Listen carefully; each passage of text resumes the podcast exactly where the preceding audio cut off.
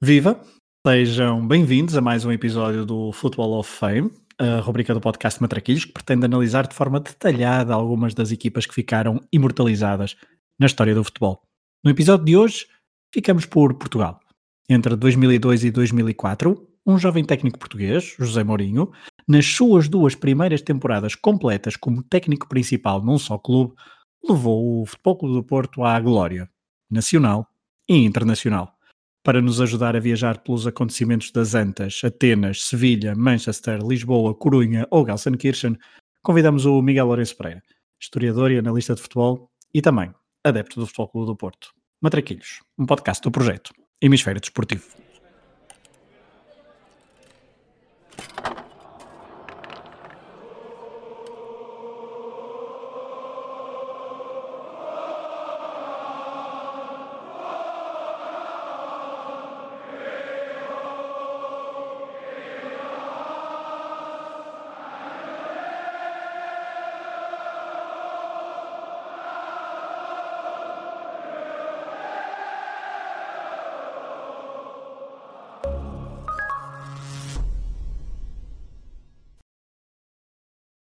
Olá, Miguel. Olá, Fragoso, tudo bem? Tudo? Preparado para este Football of Fame? Sim, mais preparado impossível e eu acho que quando começamos a gravar alguma coisa sabemos que pode correr mal, bem e neste caso modo Porto Lásio. E acredito que vai, vai correr modo Porto Lásio facilmente porque é das viagens mais bonitas que, que eu pelo menos posso fazer e que muita gente seguramente que nos vai ouvir poderá fazer porque é algo que vivemos e que temos memórias e, e, que estivemos lá e faz parte da nossa identidade como adeptos. Já sabes que eu adoro vir aqui falar de história de futebol e da, da parte mais de historiador e conhecedor, mas fazer isso desde a parte de adeptos tem, tem um gosto especial e, portanto, vai ser muito divertido. Porto Lásio foi em abril de 2003, estamos a gravar a 21 de abril de 2021, está a chover aqui onde eu estou a gravar, portanto eu sinto-me também. também, pronto, ok, sinto-me claramente no estado das antas, feito também este pequeno disclaimer, estamos a falar de duas, estão aqui duas pessoas que vão falar que são adeptas do Futebol do Porto e que presenciaram grande parte principalmente dos jogos em casa, se não, se, não, se não todos, a grande maioria dos jogos de que vamos falar, o que também é um bocadinho diferente para este Football of Fame, mas esperemos que isso também seja um ingrediente que seja assim um, um extra enriquecedor, exatamente. E, hum, e também é muito interessante estarmos a gravar isto a 21 de Abril, porque numa semana em que José Mourinho tem mais um episódio uh, de despedimento, ele que está claramente numa fase uh, da carreira em que não consegue encontrar um rumo de vitórias tal como encontrou neste seu início do que vamos falar hoje. E também, obviamente, a semana fica marcada, esta semana fica marcada que estamos a gravar pela uh, erupção da Superliga. E, erupção, e rapidamente uh, desaparecimento, veremos quais são as consequências uh, curto, médio e longo prazo, mas Miguel, vamos falar de uma equipa principalmente por isso, a última equipa dos, chamam-lhe Big Five, mas eu até posso dizer Big Four, porque depois França nunca mais ganhou Uh, depois do Futebol Porto não ganhou nenhum, uh, nenhuma Liga dos Campeões e desde que o Futebol Porto ganhou até este ano, de, até abril de 2021, só oito equipas em 16 ou 17 edições é que conseguiram vencer uh, esta prova. Sobretudo, o mais importante é que o Futebol Porto é a única equipa fora das, das, quatro grandes ligas, digamos assim, vamos escolher França, que desde 97, 98, que é o primeiro ano onde efetivamente a Champions League deixa de ser uma coisa de campeões e vai-se abrindo a porta progressivamente à entrada de clubes de outros países, é a única vez que alguém fora completamente desse meio chega lá e ganha. E ganha muito bem e ganha com uma equipa que era sem dúvida das melhores do mundo na altura e construir esse projeto à base de poucos milhões ou de um investimento muito reduzido e, e, dentro de uma realidade muito complexa como era a do futebol português do, do início do século, uh, diz muito da, do mérito que tem esta etapa da história do Futebol do Porto através de Zamorinho e, e diz muito desta equipa uh, para a posteridade da história do nosso futebol. Esse é praticamente um dos pontos finais, portanto, essa vitória em Gelsenkirchen. Vamos ter de puxar a cassete atrás e vamos cronologicamente, obviamente desviando-nos um bocadinho aqui e ali, como é, como é natural, mas vamos fazer aqui uma viagem cronológica. O último Futebol of Fame, curiosamente, foi sobre o Barcelona de Cruyff, e esse Barcelona de Cruyff tem a seguir um Barcelona com José Mourinho. Um, e acho que para início de conversa acho que seria importante contextualizar que José Mourinho é este que chega ao Futebol do Porto, mas também que Futebol Clube do Porto é este uh, que José Mourinho uh, toma conta. Vamos começar pelo treinador, Miguel, José Mourinho. Estamos a falar de alguém que um, no futebol português ficou muito associado nos anos 90 com aquela célebre epíteto de tradutor de Bobby Robson, ele que também já tinha trabalhado com Manuel Fernandes no Estrela da Amadora, depois é uh, chamado para a equipa técnica de Bobby Robson no Sporting, continua no Futebol Clube do Porto, depois durante mais dois anos e meio, curiosamente também dois anos e meio o período que vai estar enquanto treinador principal, um, depois dá-se então a saída. Com uma coisa muito Diz importante nessa etapa, porque o José Mourinho que nós conhecemos como treinador é o José Mourinho que dá ao Porto a Taça UEFA e a Champions League, ou seja, triunfos europeus mas é que a geração que o José Mourinho ajuda a treinar, porque efetivamente a alcunha que ele tinha tradutor era mais uh, insultuosa do que propriamente realista, a equipa que ele, e sobretudo no segundo, ajuda a treinar, uh, é uma equipa que pode também ganhar duas competições europeias e fica muito à porta disso, e eu acho que é um esquecimento geral do que foi esse Porto de Bobby Robson, porque é uma equipa que joga uma meia final de Champions League, a partido único, a jogo único em Camp Nou, um jogo que corre muito mal, mas que podia nem sequer ter acontecido, não tivesse o guarda-redes do AC Milan, Sebastiano Rossi, feito uma defesa quase impossível, a Dorlovic no último jogo da jornada da fase de grupos, que teria colocado o Porto a receber o Mónaco, e aí a história podia ter sido muito diferente. E, já que falaste do Barcelona do Cruyff, essa é a última vitória importante do Cruyff na Europa, é, aí esse Porto de Bobby Robson. E depois, no ano seguinte, na Taça das Taças, uh, ganha em Génova contra uma grandíssima Sampdoria, e depois tem o azar de cair nas Antas, num, num jogo em que claramente foi superado uh, por penaltis e, e foi um Porto que podia ter ganho dois títulos europeus também em dois anos, não aconteceu, mas já se estava ali a, a notar que, que José Mourinho estava fadado para as, para as grandes noites europeias de azul e branco. De azul e branco teve de esperar um pouco, depois teve noites europeias ao serviço do Barcelona, primeiro com Robson, em que ganha também uma taça das taças, e depois continua na equipa técnica com um, Gaal, Louis Van Gaal porque hum, Robson também nunca saiu propriamente da estrutura do Barcelona, ele tinha um, um cargo, uh, e portanto o Mourinho também continuou, continuou a trabalhar com, com o técnico holandês, uh, mas depois, uh, quando, quando o técnico holandês um, ele sai, portanto em 99, 2000, José Mourinho, e decide então abandonar a equipa técnica e decide vir para Portugal. E eu queria pegar daqui, antes de, e para te passar esse, para te passar a palavra, para perguntar quem era este treinador que se tinha formado com adjunto com dois dos, dos grandes técnicos dos anos 90 do futebol europeu, mas também com passagens por clubes muito, uh, muito importantes, como Sporting, Porto e Barcelona. Queria pegar no livro que chama-se José Mourinho, do Luís Lourenço, portanto escrito ali ainda na, na altura do Futebol do Porto, e tem aqui uma, uma citação de, de, do José Mourinho que diz que quando abandona Barcelona e decide vir para, para Portugal, ele sabe que quer vir para Portugal, sabe que não quer ser treinador adjunto, já havia certos contactos na altura do, do, do Sporting de Braga, que ele recusou, ficou mais um ano como treinador adjunto de Louis Van Gaal, uh, mas ele então de, tem esta, esta citação. Sei que vou para uma luta, para um meio onde se calhar não me irei sentir muito cómodo porque a mentalidade é um pouco diferente. Para além deste fator, também tenho a consciência que não pertenço ao clã, àqueles que dão as cartas, aos que distribuem o jogo. É óbvio que faça tudo isto, me sinto um elemento estranho. Além do mais, nunca fui um jogador de sucesso e, portanto, não vou viver com a proteção que muitos têm, ou seja, não vou ter a cobertura de um passado bem sucedido como futebolista. Miguel, que treinador era este, uh, já bastante avançado uh, de mentalidade face à realidade dos treinadores portugueses no final dos anos 90.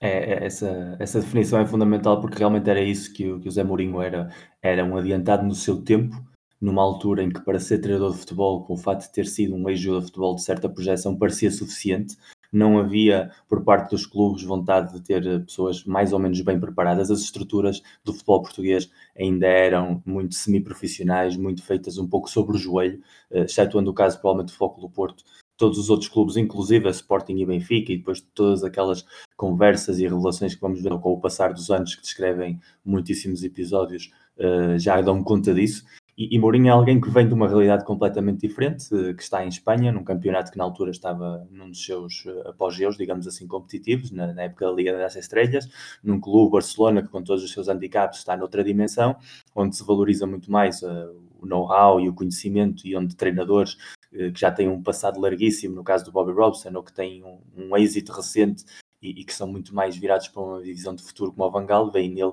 um potencial tremendo, mas esse potencial não vai acompanhado desse prestígio que ele diz de, de, ter sido jogador e, portanto, ele sabe que vai ser sempre olhado com suspicácia e que tem de demonstrar muito rapidamente, mais rapidamente que os outros, melhor que os outros, a, a sua competência. E, de certa maneira, o que ele faz é que existem muitos, muitas etapas, é um pioneiro, como, como podcast do, do Desportivo nesse sentido, porque é o que abre a porta, não só em Portugal, mas até a nível mundial, para que muitos treinadores sem esse passado glorioso como jogador possam demonstrar através do talento, da capacidade, uh, que são muito mais aptos para esses postos de trabalho que na altura estavam reservados muitas vezes a esse tipo de jogadores. Mourinho uh, não vai para o Sporting de Braga e nem não começa a época de 2000,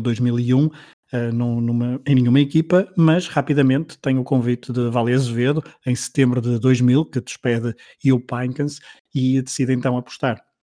no técnico português. O problema é que o Benfica estava no meio de um processo eleitoral e José Mourinho começou, tem uma, um início até com uma derrota 1-0 a 23 de setembro de 2000 no Bessa, frente ao Boa Vista, uh, mas depois faz 11 jogos, tem 6 vitórias e a grande vitória é o seu último jogo, uh, eh, 3-0 frente ao campeão em título Sporting Clube de Portugal, na Luz. O problema aí é que depois disso José Mourinho decide pedir a renovação, ele só tinha contrato uh, até final do ano. Manuel Vilarinho tinha vencido as eleições e já tinha dito publicamente antes e depois das eleições que Tony seria o técnico, o seu técnico principal. Um,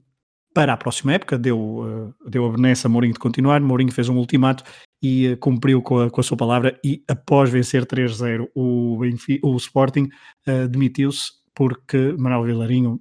isto é, em traços gerais, não renovou com José Mourinho. Depois há a novela com Luís Duque e uma, uma suposta sondagem do Sporting ao, ao técnico português, uh, também muito alimentada e muitas capas de jornais foram alimentadas por causa desta, desta novela. Uh, José Mourinho acaba por não treinar até final de 2001, até a época 2000-2001, e para 2001-2002 é contactado para treinar e, e, e, assume o comando técnico da União de Leiria, que tinha sido treinada por Manuel José em 2000-2001, tinha sido quinta classificada, a melhor classificação do, de sempre do clube na primeira divisão,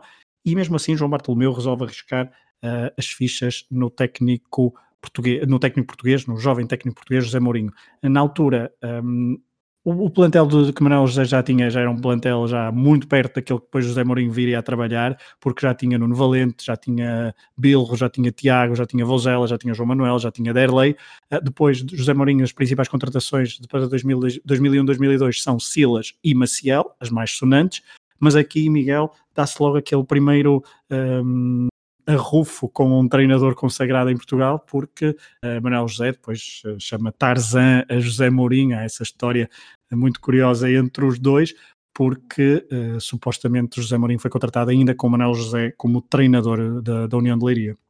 é como ele tinha dito antes, ele entrava no meio hostil e, e, e, ele entrava com métodos diferentes, havia uma espécie de status quo, uma forma de trabalhar uh, num circuito muito fechado, ao qual o Manuel Zé era um dos grandes emblemas na época do futebol português, não podemos esquecer que o cargo de selecionador rondou ali também para o Manuel Zé em 2002, antes de que a Federação conseguisse convencer o escolar e falou-se muitas vezes a possibilidade de treinar o Porto,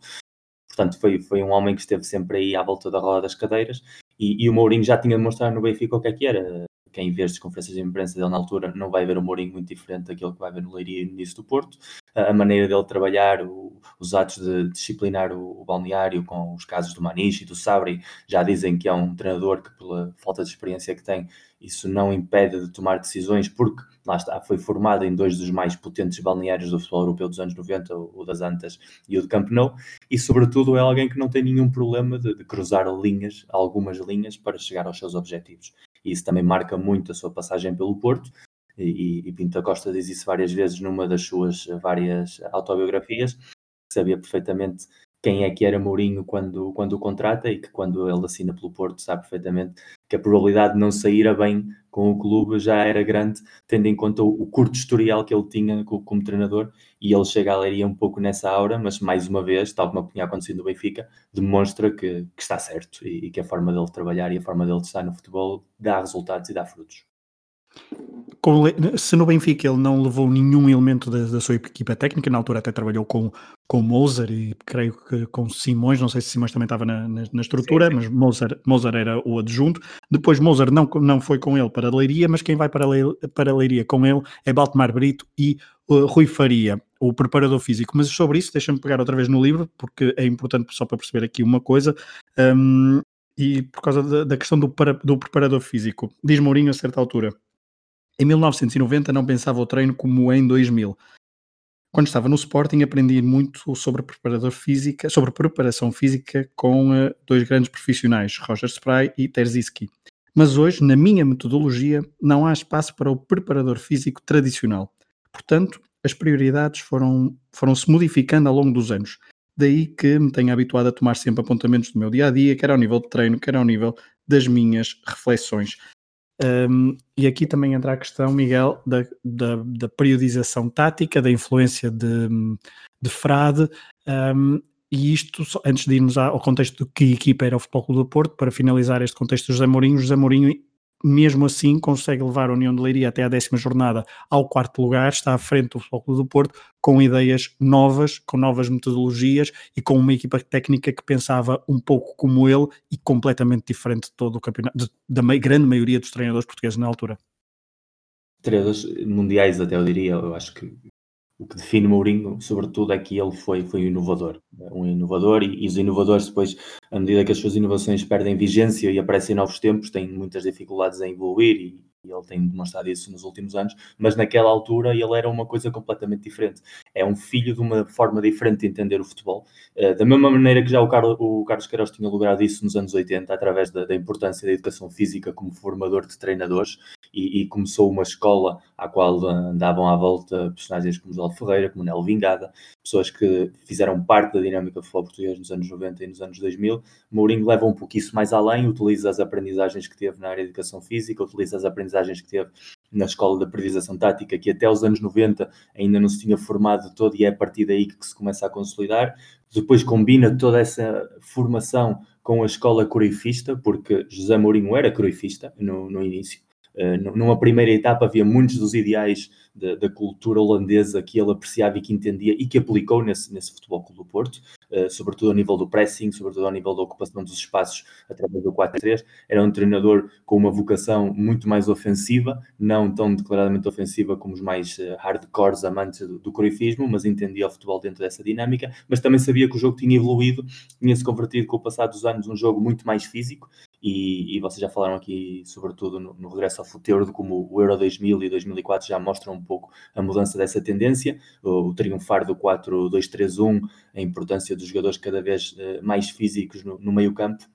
isso implicava também uma forma de preparar o treino de, de, maneira diferente, já não era só aquela cultura de correr à volta do, do, mato, já não era só aquela cultura de fazer exercícios de ginásio, era preciso integrar a parte física na parte tática num treino mais completo, onde a bola estivesse sempre presente, e apesar de ter aprendido de, de grandes mestres como Roger Spray, que era um mito na, nas antas dos anos 90 do Porto, e de ter trabalhado também com o Paco Seirolo em, em Barcelona, que tinha uma aprendizagem diferente, mas complementar, e ele conseguiu converger as duas ideias no modelo muito seu, onde a tal Bíblia de que ele fala, que esteve a compilar ao largo dos anos em que foi adjunto tanto de Robson como de Vangal para depois pô-la em prática como treinador, e é essa combinação de ideias diferentes, mas que não deixam de ser parecidas, que lhe permitem depois uh, fazer uma espécie de laboratório de trabalho em Leiria, uma espécie de montra, onde ele consegue colocar num clube sem nenhum tipo de pressão, que tinha feito uma excelente época, mas que não tinha nenhuma ambição a não ser não descer a divisão, e com os jogadores, muitos deles veteranos, caso do Bilro, por exemplo, o caso do Tiago, jogadores que já tinham muitos anos de cada, Nuno Valente tinha uma passagem já pelo Sporting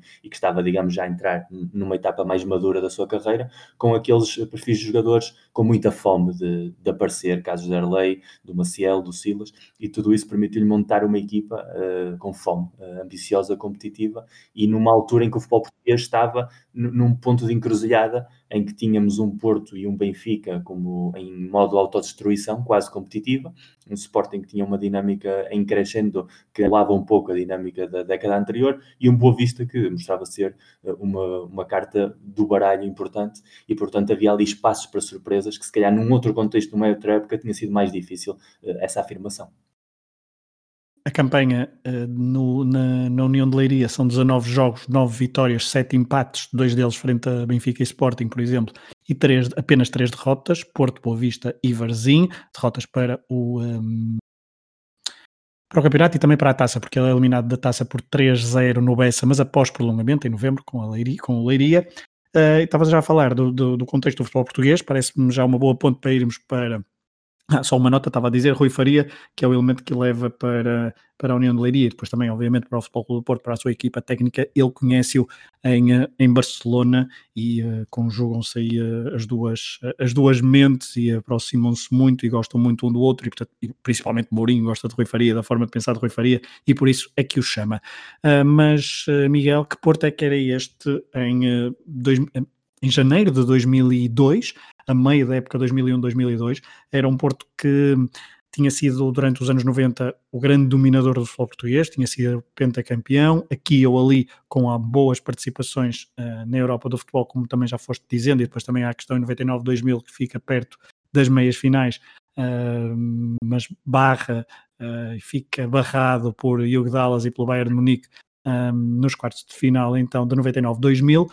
Fernando Santos, após três anos, tinha sido despedido e, era, esses três anos eram um ciclo até bastante atípico para Pinto da, na era Pinto da Costa. Foi buscar Otávio Machado, na altura uma, uma, uma escolha muito controversa e tanto tão controversa como inesperada, uh, para então iniciar a campanha 2001-2002. Uh, mas Otávio Machado foi claramente um erro, um erro de casting, com várias uh, peripécias, mas também Miguel queria que tocasses não só que Porto era este, principalmente não a nível de resultados, porque as pessoas sabem bem, mas tanto a nível de filosofia de, de, clube e até de contratações, porque na altura o Futebol Clube do Porto estava a entrar numa fase decadente, até estávamos a entrar numa fase de crise internacional e financeira, mas o Porto nos últimos anos tinha contratado muito uh, e, e muitas vezes mal e com mercados uh, brasileiro principalmente o preferencial uh, e seria, eram poucos aquelas contratações que sortiam efeito, isto porque daqui a pouco vamos falar das contratações, contratações de Mourinho e vamos fazer claramente um paralelo. Claramente o Porto de 2001-2002, na, na, perspectiva, se nos colocarmos, se viajamos no tempo e, e não falamos já agora com, com a visão do, do, futuro, em que podemos ver como é que as coisas se enrolaram, mas claramente dava a sensação que era o final de um ciclo. Entendia-se que era Pinto da Costa estava perto de um fim, depois de, de um apogeu que começa a meados dos anos 80 e que se prolonga com o pentacampeonato, mas dá uma certa sensação, e eu acho que nas Antas na altura se vivia um pouco a sensação de que já tinha passado os melhores anos, até porque eh, apesar do Porto estar a viver um, um, ciclo de quase 15 anos muito bons, a, a história em geral do Foco do Porto nunca tinha tido ciclos tão longos de, de, êxito e de hegemonia e havia a sensação de que mais tarde ou mais cedo isso teria de acabar. Não era normal um clube português que não fosse o Benfica, e mesmo o Benfica só conseguiu essa dinâmica a partir dos anos 60 até os anos 90, estamos a falar 30 anos. Não é normal que um clube português tivesse tantos anos uh, sendo tão superior muitas vezes aos, aos seus rivais diretos. A isso tudo há que juntar que durante os anos do pentacampeonato o Porto uh, tem super plantéis, uh, do que era a realidade do futebol português.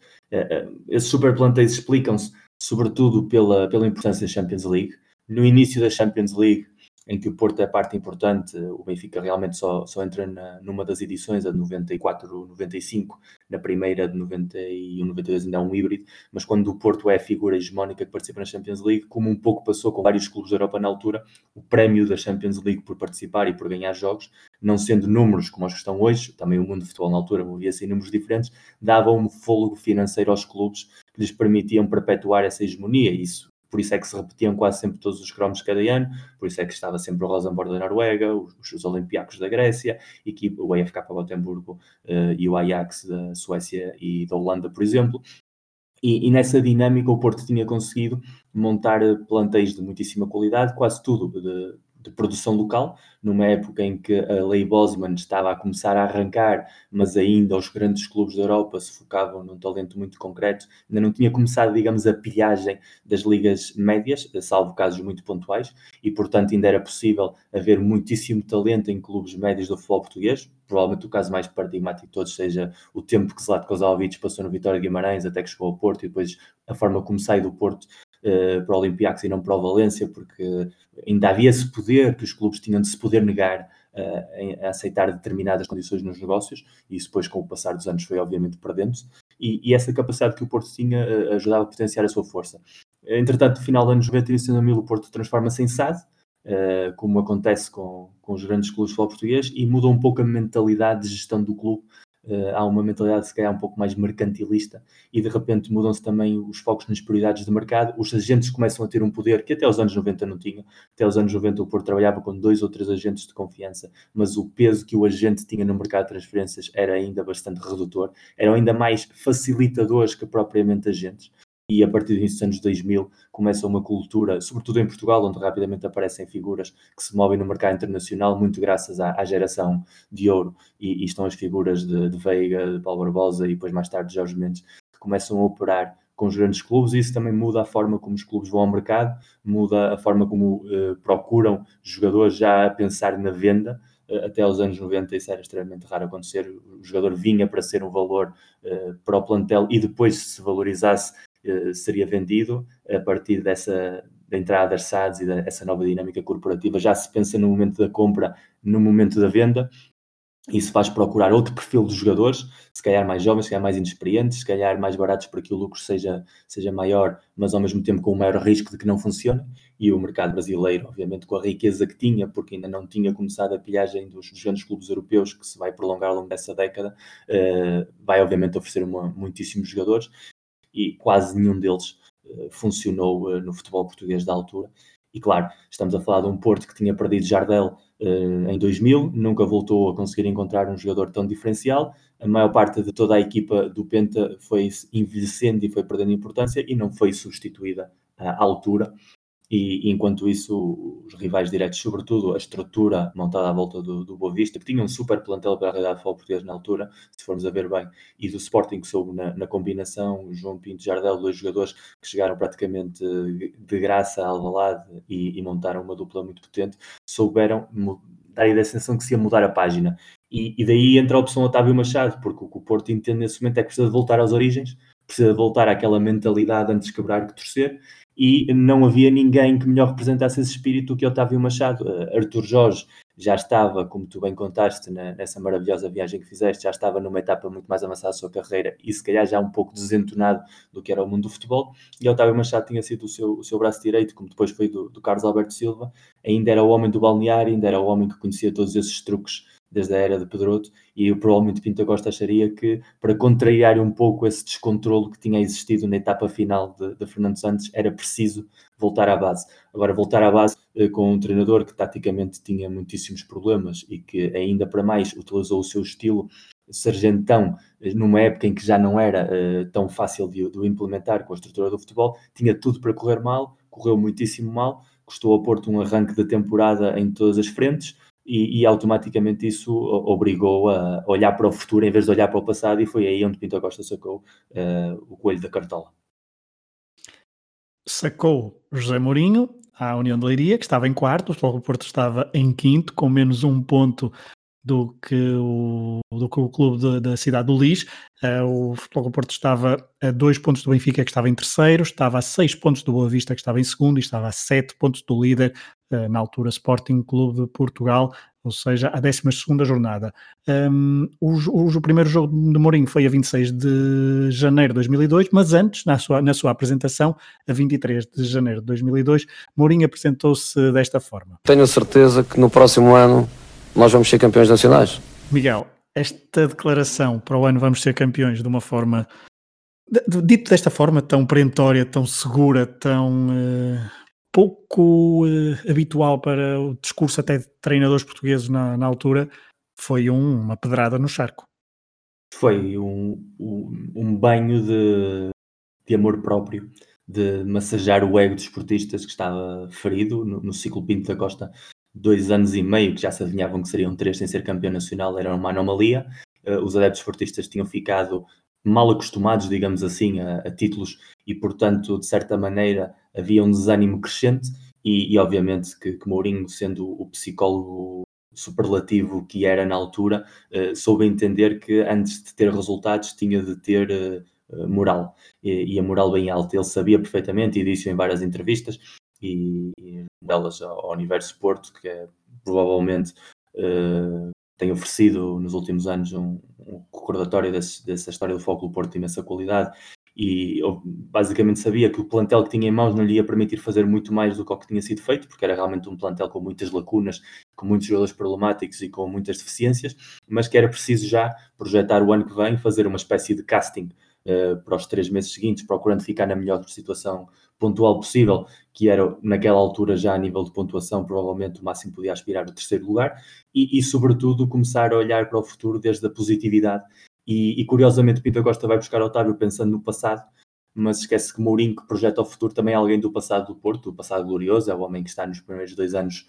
do pentacampeonato e que também vem imbuído com esse espírito de, de balneário do Porto, de, de, sensação de ser melhores e de sensação de que a raça no final e a, e a, positividade do balneário pode fazer a diferença e pode começar os jogos já a ganhar um zero. Mourinho conhecia perfeitamente essa cultura, sabia que ao mandar essa mensagem o que é que estava a despertar nos adeptos, que estavam em, em estado quase de apatia. Sabia perfeitamente a mensagem, como é que ia funcionar no balneário, eh, colocando já sobre aviso muitíssimos jogadores sobre se o seu futuro era ou não era ali nas Antas e, sobretudo, já também fazia aquilo que tu acabas de dizer, marcava uma, um ponto diferencial dele para todos os outros treinadores do futebol português. O futebol português, como a sociedade portuguesa em geral, tem uma forma de comportamento uh, muito concreta e, obviamente, um perfil como o Mourinho, uh, como treinador, como depois mais tarde aconteceu com o Cristiano como jogador, rompe uh, o molde em, no qual quase toda a gente se, se mexe e, e, isso, de certa maneira, começou a mover ali uma onda eh, do qual ele também quis ser o protagonista, mas ao mesmo tempo que ajudava a potenciar a equipa a, a crescer à volta da, sua sombra e à volta do, do como ele projetava a imagem do, de um projeto ganhador, que foi aquilo que ele realmente quis montar desde o dia número um, depois de vir de um período de intensas negociações, de perto de assinar um, um contrato pelo Benfica com conta Pinto da Costa e de acabar por ser apresentado e de se estrear uh, no dia de anos, no dia de aniversário dele, num, num jogo mítico com, com o Marítimo, que marcou realmente uma viragem fundamental na história do Futebol Clube do Porto. É, logo nesse jogo, logo aquele registro do One Man Show, lembro-me perfeitamente dele percorrer aquele caminho do túnel até ao, até ao banco de suplentes, porque era do lado, do lado oposto, e de se virar para a bancada e fazer vários gestos uh, de incentivo. Portanto, logo aí começou uh, o espetáculo Mourinho, ele que para esse jogo recuperou, por exemplo, o médio esloveno Pavlin, que estava na equipa B, completamente afastado, e deu logo a titularidade. Uh, ele que até, esse, o médio esloveno que falhou um penalti nesse jogo, a equipa titular, isto uh, para depois no final até poderemos voltar a esta equipa. Estamos a falar de um 11, então nessa jornada 20 frente ao Marítimo Nel Vingada, uh, Vitor Bahia, Carlos Secretário, Frederic Soderstrom à esquerda, Jorge Andrade e Ricardo Costa no meio da defesa, Carlos Paredes, Pavlin, Alenichev, Capuz Bush, Clayton e Postiga. Não estava Deco, que estava suspenso. Pavlin falhou então o tal penalti. Brigel marcou um gol na própria baliza. Helder Postiga marcou o segundo gol do jogo. Depois Alain, que viria a ser jogador do Futebol do Porto, marcou para o Marítimo. E nesse jogo ainda entraram ainda Rubem Júnior, Costinha e Pena. O Porto de Mourinho de 2001-2002 é um Porto que faz 19 jogos. Uh, Mourinho estreia-se com 4 vitórias consecutivas, incluindo um 3-2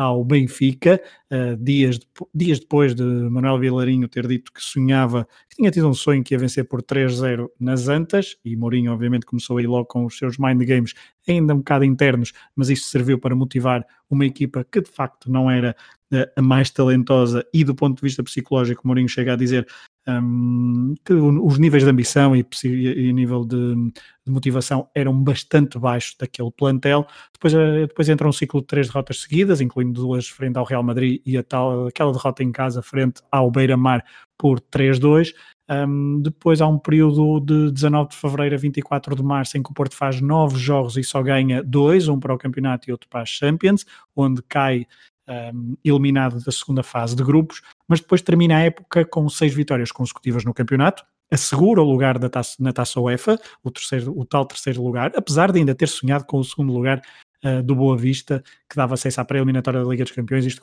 porque o Boa Vista tem um final de época relativamente tremido. Um, Miguel, olhando para isto, se calhar ainda bem que não conseguiu esse, esse, esse, esse lugar na pré-eliminatória da, da Champions logo em 2001, 2002, porque a história poderia ter sido completamente diferente completamente. E é o que dizer, eu estava lá, obviamente, em todos esses jogos. Aliás, uh, o jogo marítimo lembro perfeitamente dessa, dessa chegada. Eu estava na, na bancada dos cativos, uh, onde tinha lugar anual desde 94, e, e lembro-me da sensação à minha volta. Eu estive a fazer memória, fiz uma viagem pelas, pelas recordações. Sensação das pessoas olharem para ele e, e, havia um misto de ceticismo, havia um misto de, de, suspeita de se ia ser outro erro de casting como tinha sido Otávio, mas eh, sabendo que a equipa era a mesma de Otávio, notou-se logo ali alguma coisa diferente na, na, atitude, na forma de comandar, e havia obviamente ali muitas massas podres, como ele depois disse, muitos jogadores que não estavam à altura da, da camisola, do desafio, mas eh, notava-se claramente que pelo menos desde o banco a, a atitude era radicalmente diferente àquela que tinha sido a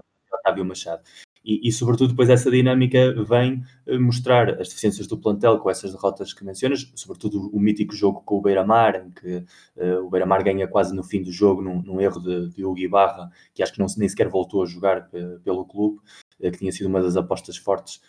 uh, no, no, mercado, e, e, quando ele dá a mítica conferência de imprensa em que começa a dizer que aqui há jogadores que sabem que não, que não vão ficar comigo porque não, não estão à altura, e sobretudo a campanha europeia, porque também já lhe permite um pouco entender o que é que o Porto pode oferecer lá fora, não só a nível de consumo doméstico, e eu, no o primeiro jogo europeu dele eu vi-o porque foi no Santiago Bernabéu, e, e eu acompanhei a equipa a Madrid, mal sabia eu que depois ia acabar por viver aqui durante tantíssimos tempos, ia viver ao lado do estádio, mas nessa altura, um jogo que também ficou marcado por, por uma durinha entrada do Deco Figo, que o deixou um pouco com o resto de temporada e que depois teve consequências no Mundial 2002, mas sobretudo já se notava nessa equipa uma forma diferente de estar em campo, de, de, querer pressionar mais a bola, de querer ter mais a bola, de não se pequenar tanto, mas havia ali diferenças muito grandes com, com o Porto, depois mais tarde ele construiu zero, e, e, isso ficou evidente nos jogos europeus, sobretudo, não digo tanto com o Real Madrid, onde a superioridade da equipa merengue era evidente e foram às meias finais da Santa Champions e por um penalti falhado por Figo não vão à final, uh, mas por exemplo com o Sparta de Praga, que é uma equipa que, que está perfeitamente ao alcance de um bom Porto, ou de um Porto normal até, e que conseguiu ganhar uh, um jogo em, em, Praga, que foi acabou por ser decisivo para, para fechar o ano europeu uh, da pior forma, antes de um jogo com o Panathinaikos, que também já deixou pistas para o que depois ia acontecer no ano a seguir. Tu disseste que o, que o Real Madrid não foi à final, mas o Real Madrid foi à final desse, desse ano, não é? 2001-2002 é a final de Glasgow, ou estou a confundir? Sim, sim exatamente, foi à final. É. Foi às meias finais, foi à final. Exatamente, com o ano anterior com o Bayern, não é? E, e, e, no ano seguinte que também cai com a Juventus nas meias finais, com o penalti foi a confusão do ano, e, sim. Exato, exato. E depois em 2001, 2002 é final frente ao Bayer Leverkusen em Glasgow. Mas vamos já avançar para a pré-temporada de de 2002, 2003, porque há, tal, há uma verdadeira limpeza de balneário, várias saídas, mas muitas chegadas, e chegadas, uh, Miguel, che são reforços que chegam muito cedo. Eu lembro-me, por exemplo, Derlei faz o tal, aquele célebre jogo amigável frente ao, à seleção de Angola, por causa dos 50 anos do Estado das Antas, portanto, final de maio de 2002, e Derlei já joga esse jogo. Eu não sei se o Nuno Valente também o joga, mas lembro-me que Derlei joga esse jogo ao lado de Pena e até fazem os dois uma boa dupla, mas Pena é um dos afastados e Derlei é então um dos uh, jogadores que chega como reforço. E eu vou só dar aqui elencar uh, os principais reforços, ou os reforços todos para a época 2002-2003, para depois tu uh, comentares. A nível de saídas, vou só começar por aqui, portanto, na baliza saem Ovchinikov e Pedro Espinha, Rubem Júnior, Ibarra, Ricardo Silva, uh, Nelson, Soderstrom saem, uh, também são afastados por José Mourinho, Pavlin, Quintana, Paulo Costa, um, Pena, Marites, e um, estes são os jogadores afastados. Depois há três jogadores que saem, mas que José Mourinho contaria com eles. Jorge Andrade, que vai para o Depor, da Corunha, Paredes, que vai para a Itália, e Benny McCarthy, porque é um jogador que está emprestado e que faz uma segunda parte de temporada 2001-2002, sua primeira passagem pelo Porto, bastante interessante, mas uh, o Celta não o liberta para o futebol do Porto de 2002-2003. Quem vem então de reforços são Uh, da baliza no negócio de Jorge Andrade vem Nuno Espírito Santo uh, para a baliza, para fazer concorrência a Vitor Bahia. Na defesa, Jorge Costa regressa após o empréstimo ao Charlton, depois da célebre polémica da abraçadeira no jogo frente ao Vitória Sadino em casa, depois é afastado por um, Otávio Machado. Pedro Emanuel, a custo zero do Boa Vista, e portanto eu já disse, Nuno Espírito Santo, 29 anos. Jorge Costa, toda a gente sabe a experiência que tem. Pedro Emanuel, 28 anos. Paulo Ferreira, do Vitória de Setúbal, 24 anos. Nuno Valente, do União de Leiria, 28. César Peixoto, eh, e este é dos últimos reforços a entrar na, na equipa do Porto, do Belenenses, 23 anos e o mais jovem de todos. Bruno, médio, do Marítimo, 29. Tiago, do, eh, do, do, Leiria, 27. Maniche, do Benfica, 25. Ian Causcas, uh, que vem depois de fazer uma temporada emprestada pela Real Sociedade ao Benfica, é comprado ao Clube Basco e tem 28 anos. E por fim, obviamente, Derlei, 27 anos. Uh, Miguel, mercado, há aqui duas tendências que é mercado português e jogadores já bastante experientes. Experientes e desconhecidos, porque essa é exatamente bem em linha aquilo que eu tinha dito antes. Estávamos numa época em que o futebol ainda permitia que a classe média, digamos assim, do futebol português tivesse jogadores deste gabarito que pudessem passar desapercebidos, que hoje provavelmente no contexto atual ou no contexto da última década estariam a jogar, uh, sei lá, no campeonato romeno, cipriota, grego, turco, porque oferecem mais dinheiro e na altura, como ainda não havia esse gap, era possível que o Nuno Valente, que depois chega à Internacional com 28 anos, esteja no União de Leiria a bom rendimento, que o Paulo Ferreira, que tem 23, 24 anos, quando chegou ao Porto, dava a sensação de que tinha 20, porque quase ninguém parecia ouvir falar dele, e no entanto já é um jogador com alguma experiência, ou pelo menos com, com alguns anos nas pernas, e depois, sobretudo, a importância que Mourinho sempre deu a jogadores uh, com um espírito de liderança e jogadores com uma atitude de antes quebrar que torcer, que normalmente vem com os anos e vem com a veterania, que é o caso, sobretudo, do Pedro Emanuel, mas também do Tiago, que ele já conhece de Leiria, e, e o Darley joga esse tal jogo contra Angola precisamente porque na, no negócio de José Mourinho, uma das formas de facilitar a chegada a meio da época, que estava apalavrada para o final e que foi precipitada pelas sucessivas derrotas do Porto de, de Otávio Machado, eh, com Braga e Boa Vista, eh, vem também, obviamente, a compra de jogadores pedidos pelo treinador e com um preço de acordo um pouco com as exigências da União, como são o caso de Tiago Nuno Valente e de Derlei, que foram os primeiros a chegar e os primeiros a incorporar-se e que já tinham, eh, já conheciam perfeitamente a forma de trabalhar dele e, portanto, podiam começar já a rodar cedo, mas, sobretudo, esse impacto de voltar a olhar para dentro, voltar a olhar para o, para o futebol uh, nacional, esquecer um pouco a, a, visão mercantilista que oferecia talvez o futebol sul-americano na altura, onde acabas de dar uma lista de baixas de jogadores que provavelmente a maior parte dos esportistas gostaria de esquecer que, que passaram pelas antas e que muitos deles são negócios bastante inexplicáveis e, e, difíceis, e depois as baixas de vulto, como dizes bem, provavelmente a, grande baixa de vulto é Jorge Andrade, na altura provavelmente o melhor central uh, do futebol português, mas também é uma baixa que vem em linha com Mourinho ser consciente de que não é uma posição dramática porque volta Jorge Costa, o capitão que ele quer ter, que já o conhece até da sua primeira etapa de adjunto, quando Jorge Costa estava a começar uh, a jogar ao lado da Luísio pouco a pouco, e, e de Fernando Couto, e também uh, a saída de Paredes,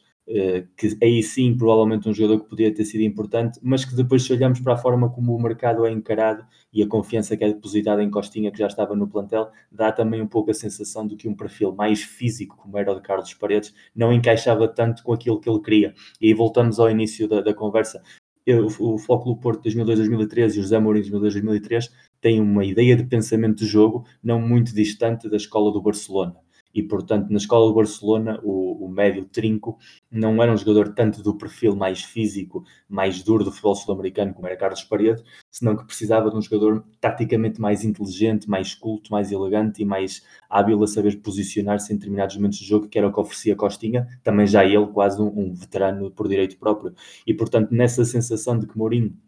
sabia perfeitamente ao que queria jogar, sabia perfeitamente o que precisava. Se formos a ver posição por posição, repetem-se os papéis uh, mudam os cromos dos jogadores, não há uh, papéis diferentes para as mesmas funções. Uh, o Bruno do Marítimo, que era um, um desses jogadores que, que, foi aqui no esquecimento, mas que na altura dava muitíssimo bom rendimento, não é assim tão diferente de Maniche. no caso do ataque que oferecia César Peixoto, não era assim tão diferente do que podia oferecer Cleiton na altura, que ficou no plantel, ou lado direito a dupla Cândido Costa Capucho, tinha algumas similitudes, o Mário Silva e Nuno Valente, defesa esquerdos, também não eram defesas muito diferentes, ofereciam um pouco mais do mesmo. E, e nessa sensação de que Mourinho que monta é um projeto claro, eh, uma ideia muito concreta e muito concisa, e com jogadores que podem estar preparados para cumprir diferentes funções, mas sempre à volta da mesma ideia. E quis livrar-se não só dos jogadores que lhe davam mais problemas de balneário, dos jogadores que não estavam tão entronizados com a sua forma de pensar, mas sobretudo com jogadores que taticamente não iam render eh, como ele queria que rendessem nessa ideia de jogo tão clara que ele tinha.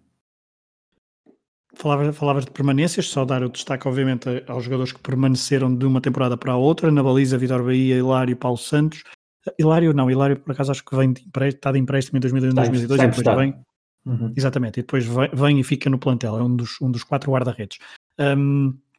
eh, Ricardo Carvalho, Ricardo Costa, uh, Carlos Secretário, Mário Silva, uh, Paulinho Santos, Costinha, Deco, Alenichev, Capucho, Cândido Costa, Cleiton e Postiga. Portanto, um núcleo muito reduzido de jogadores que os transitaram os, os, que passaram o tal casting depois do jogo com o Beira-Mar, basicamente. Exato, exato. Nós está aqui barra. Um, entrando, em, entrando em 2002, 2003... E, e, e, e à parte disso é importante só uma coisa. Os jogadores que nós agora estamos a mencionar que ficaram,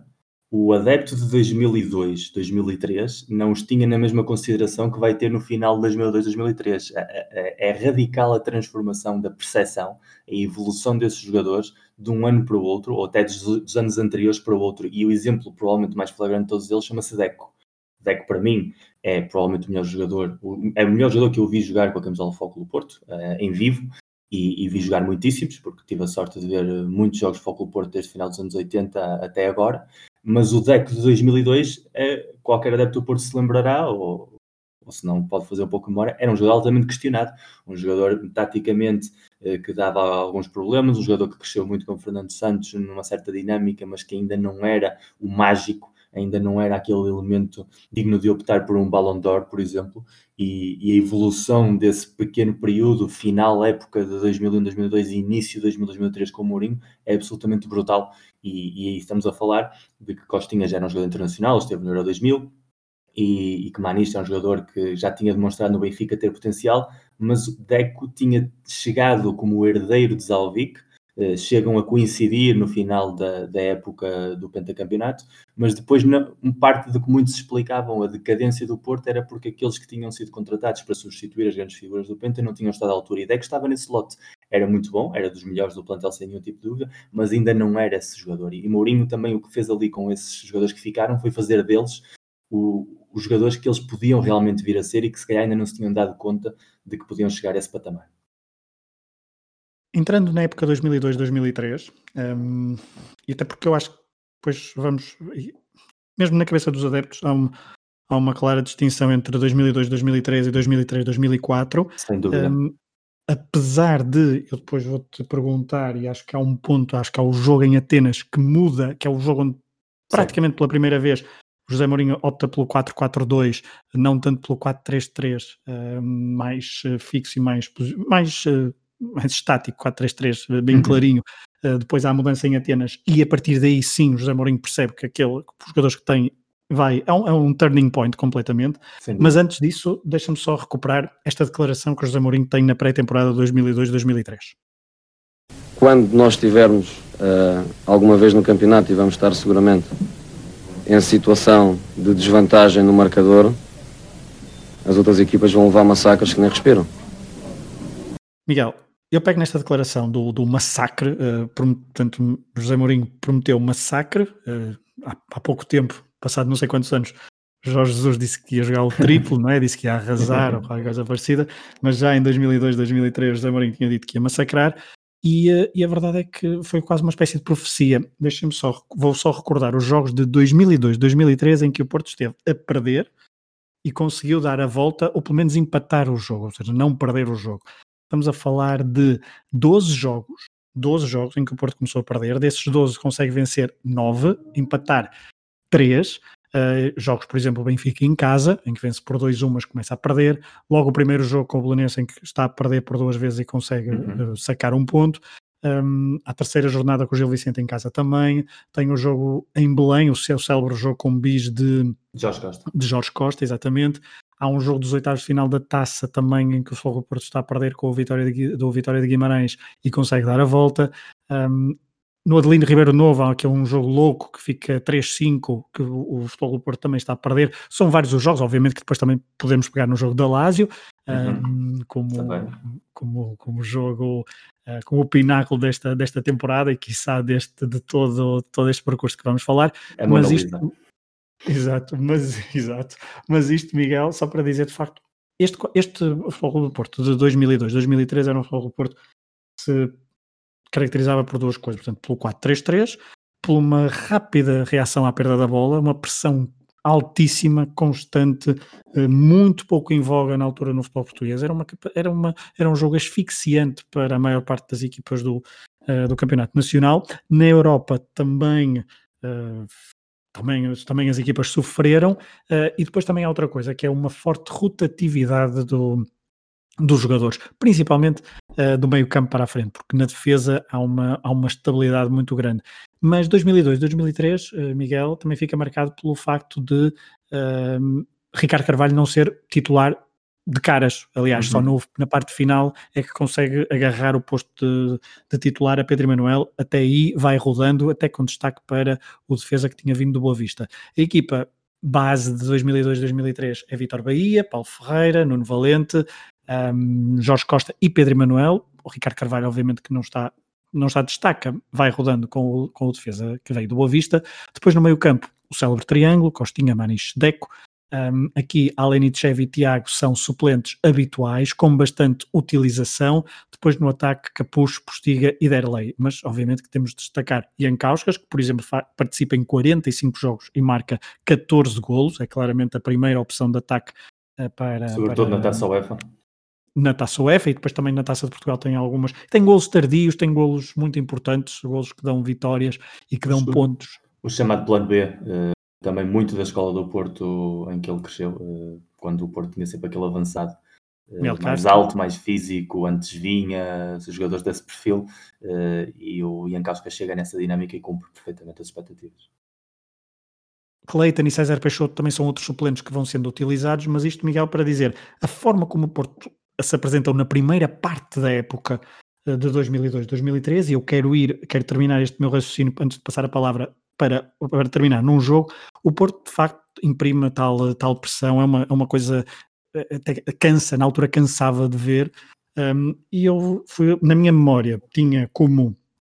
uma, uma, um excelente jogo e um excelente exemplo disto, o jogo em Alvalade, ainda uhum. no antigo Alvalade 2002-2003, portanto o final, a, a, última jornada da primeira volta do campeonato 2002-2003, e fui rever esse jogo. É, o, é a primeira parte do é o, melhor jogo, é... é... o melhor jogo da história do Foco Porto em Alvalade, eu acho que isso diz tudo. É, eu, eu concordo. E, e terminou zero. Uh, e terminou zero. Polémica, é... sim. Exato, é inacreditável como terminou zero. Mas nesse gol jogo, de desde o primeiro segundo, gol de Costinha, ainda nos primeiros 5, 10 minutos, uh, na sequência de um canto, mas o Futebol do Porto tem vários remates, asfixia o Sporting por completo, não deixa jogar e uh, Miguel, Maniche Deco, Derley, um, um lateral à vez,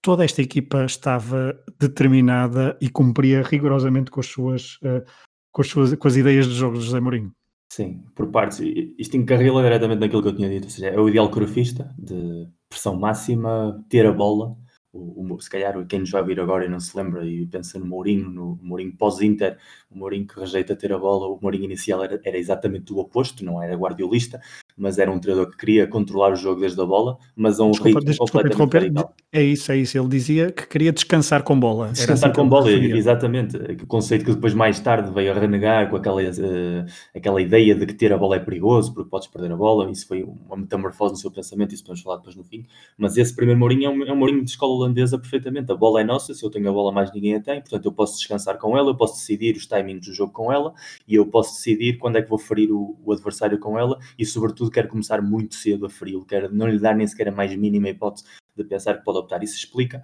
uh, o método de treino que falámos aqui, é o ideal todo da escola, não só da escola holandesa, mas também aí bebe da escola britânica de Robson, que era aquele treinador que qualquer pessoa se lembra de ver a equipa a ganhar 4-0 e ele empurrar a equipa para a frente para marcar o quinto e o sexto, porque era... Que nos treinos, segundo José Mourinho, só, praticamente só dava foco à parte, à parte ofensiva. Exatamente, ou seja, como qualquer treinador inglês da sua geração, o futebol era atacar, atrás se podia organizar melhor ou pior, mas o foco era sempre no ataque. E, e Mourinho cresce com essa filosofia, quer cresce com a filosofia do ataque, e sobretudo, o importante é o futebol mudou muito, eh, vai mudando muito de etapas para etapas e quem vê um jogo de 74 eh, e vê um jogo de 90 vai ver dois jogos completamente diferentes, quem vê um jogo de 96 e vê um jogo de 2012 vai ver jogos completamente diferentes. Quem vê o Porto de Mourinho de 2002-2003 vai ver algo que pode ver hoje. Aquilo era revolucionário à época, mas hoje em dia não desfazaria do futebol que vemos hoje. O que Mourinho fazia em 2002-2003 não é assim tão diferente, nem a nível tático, nem a nível de ideia de jogo, do Gegenpressing. É, provavelmente mudou um pouco o ritmo porque há uma preparação física diferente, nem Maniche, Keita, nem Costinha, Wijnaldum, nem, nem Deco era um jogador com mais presença física e mais talento do, do, que pode ser Anderson ou qualquer jogador desse perfil, e, e, obviamente que Salah e Mané e Firmino podem dar outras coisas que não davam Derlei, Postiga e Capuz, mas o conceito base está lá, a ideia de asfixiar o rival, de ocupar os espaços, de fazer o jogo, o campo largo, para que os laterais, sobretudo Paulo Ferreira, porque Nuno Valente era, era mais defensivo nesse sentido, pudesse dar amplitude de campo, ter uma equipa, aquilo que tínhamos dito exatamente antes, ter jogadores que dupliquem a função, eh, não sejam dois perfis diferentes na mesma posição, senão que a posição está muito bem definida e eu quero jogadores que façam exatamente a mesma coisa e se um não está disponível, entra o outro e cumpre e oferece-me exatamente a mesma, a mesma ideia de jogo e não, e não me obriga a fazer mudanças, salvo casos muito pontuais de perfis muito mais uh, específicos, como era, por exemplo, o caso de, de Ian Kauskas. E, sobretudo, aí, o Porto começa a perder tantíssimos jogos porque o Porto entra em campo para ganhar, mas para ganhar por muitos. Portanto, é uma equipa que qualquer pessoa que se lembre de ter visto esses jogos plantava-se imediatamente no campo do contrário, desde os primeiros minutos, fosse em casa, fosse fora, nas antas muito mais, mas fora também. E o exemplo que dás da Avalada é perfeito porque é provavelmente a exibição mais esmagadora do Porto em, não sei se nem Alvalade, mas até em Lisboa mesmo, porque é realmente uh, algo fora do normal do que estamos habituados a ver no jogo entre grandes, onde é tudo muito mais calculado, onde há muito mais respeito mútuo. O, o Sporting era campeão nacional,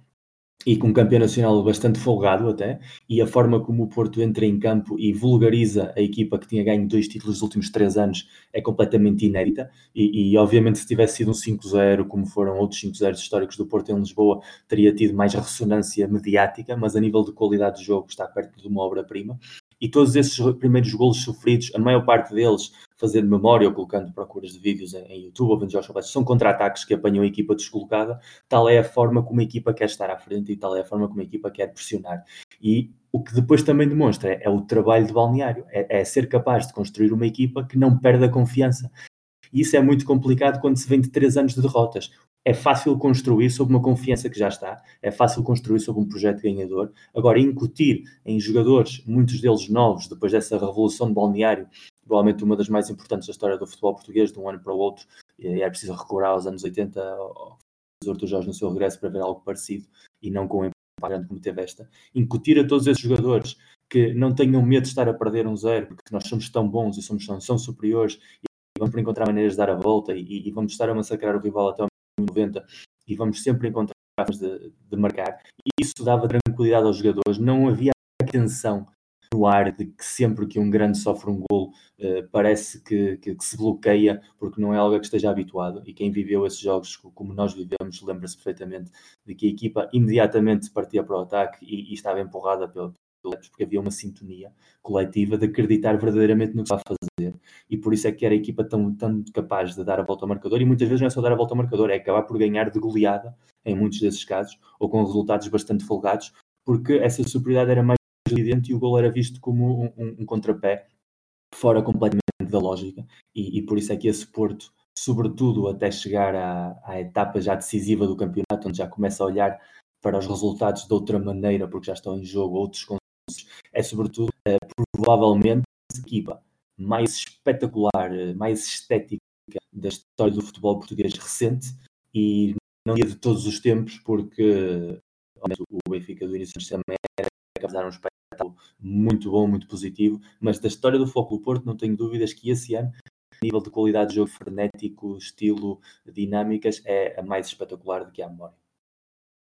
Falaste do Benfica dos anos 60, eh, fica já aqui o teaser para o próximo episódio do Football of Fame. Um, é verdade.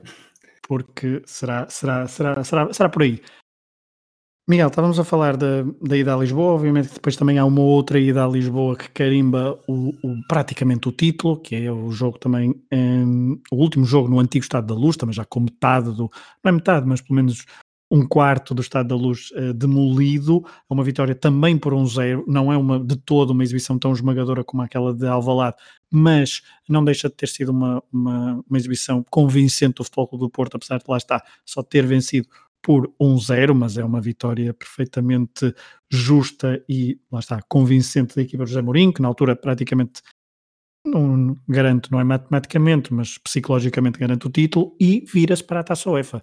Um, não e, era... além disso, permite Mourinho ser Mourinho outra vez, porque uh, Mourinho chega, chega aí com aquela superioridade pontual que a tabela já dava, tanto com Benfica como com Sporting, e, e no entanto começa-se a montar, uh, há, há, uma expulsão do Deco uh, no jogo com o Marítimo,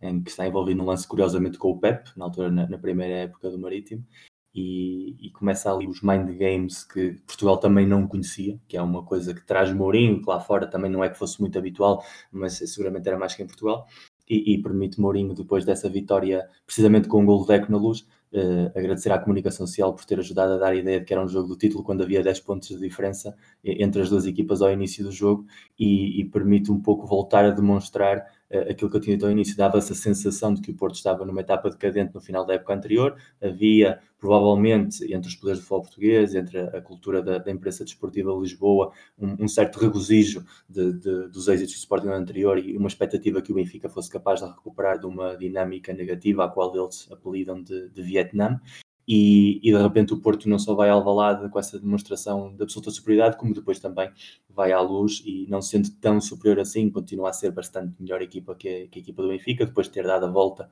eh, no jogo das Antas no início da época, eh, também ele repleto de, de polémica.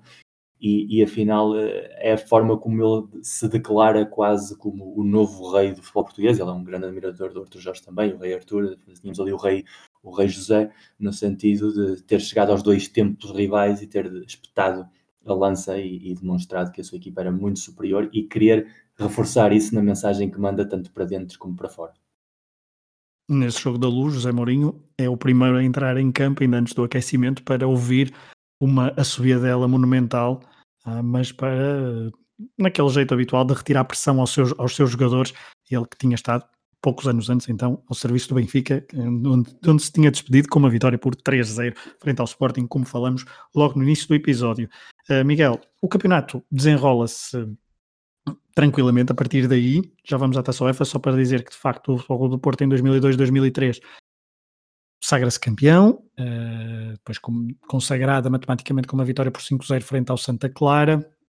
34 jogos, 27 vitórias, 5 empates e 2 derrotas, uma tal na Madeira que falaste, frente ao Marítimo, e outra já depois do jogo do Santa Clara, frente uhum. ao Passos de Ferreira na Mata Real. Uh, 73 gols marcados, segundo melhor ataque, menos um gol do que o Benfica de Jesualdo e Camacho.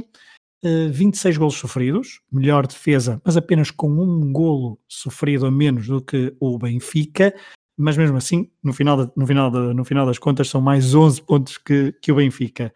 Um,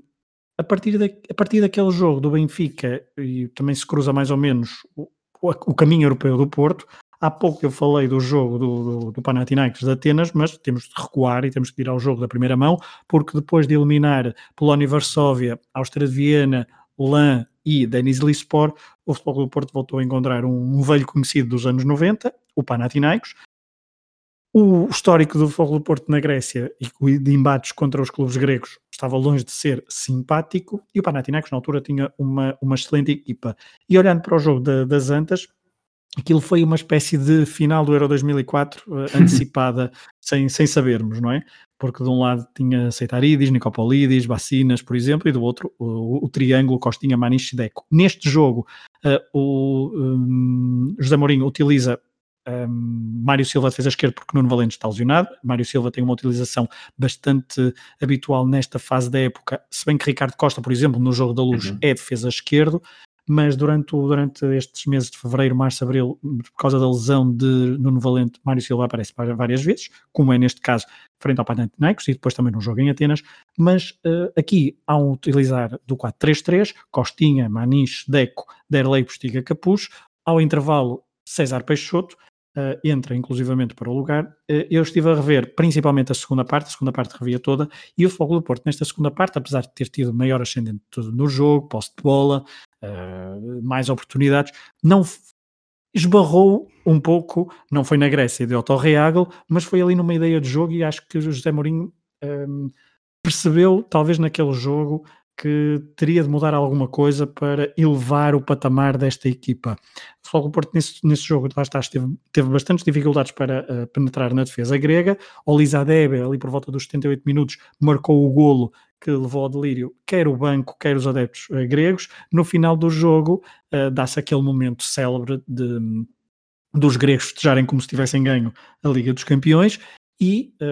o estádio inteiro a bater palmas, meio resignado, uhum. meio. Uh, portanto, eu Sim. estava lá, portanto, eu estou a, estou a, lembrar do sentimento. É um misto de resignação com reconhecimento do esforço e da campanha, porque sabíamos, uh, os adeptos sabiam, que ir a Atenas era algo complicado. Estamos a falar de uma equipa que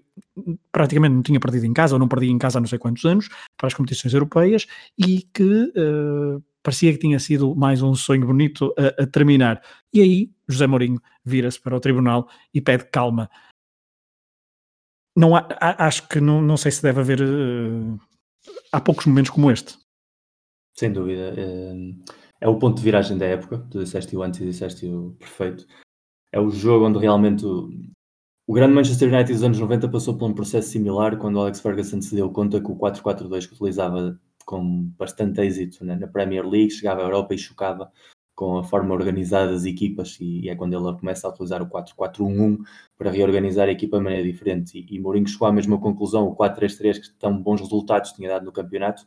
e nas fases de eliminar até esse momento chocava pela primeira vez com uma equipa com uma organização tática mais europeia, porque a campanha do Porto até aí, eh, seja com o Polónia, seja com a Costa de Viena, seja com o LAN ou o Daniel do Sport, realmente está a encontrar equipas de um, de um patamar muito inferior àquele que devia ser o Porto, que era uma presença habitual na Champions League. Mas o Panathinaikos sim, era uma equipa de Champions League, era uma equipa com outra, outra experiência, com um treinador, Macarian, muito bom e, e muito sabido de, de como ter um, um plano de jogo para frustrar, sobretudo, o contrário e aproveitar o estado de graça de, daquele grande avançado nigeriano naturalizado polaco que era o Lizadebe, e, e, e, funcionou às mil maravilhas e o Porto foi muito superior, mas foi uma superioridade inócua, ou seja, foi uma equipa que, que ganhou em todos os registros do jogo, mas que nunca soube realmente transformar essa superioridade em algo palpável. E Mourinho desde sempre foi um pragmático eh, e, portanto, entendeu que aquela ideia de jogo se ia chocar contra equipas de outro perfil, era preciso encontrar um plano B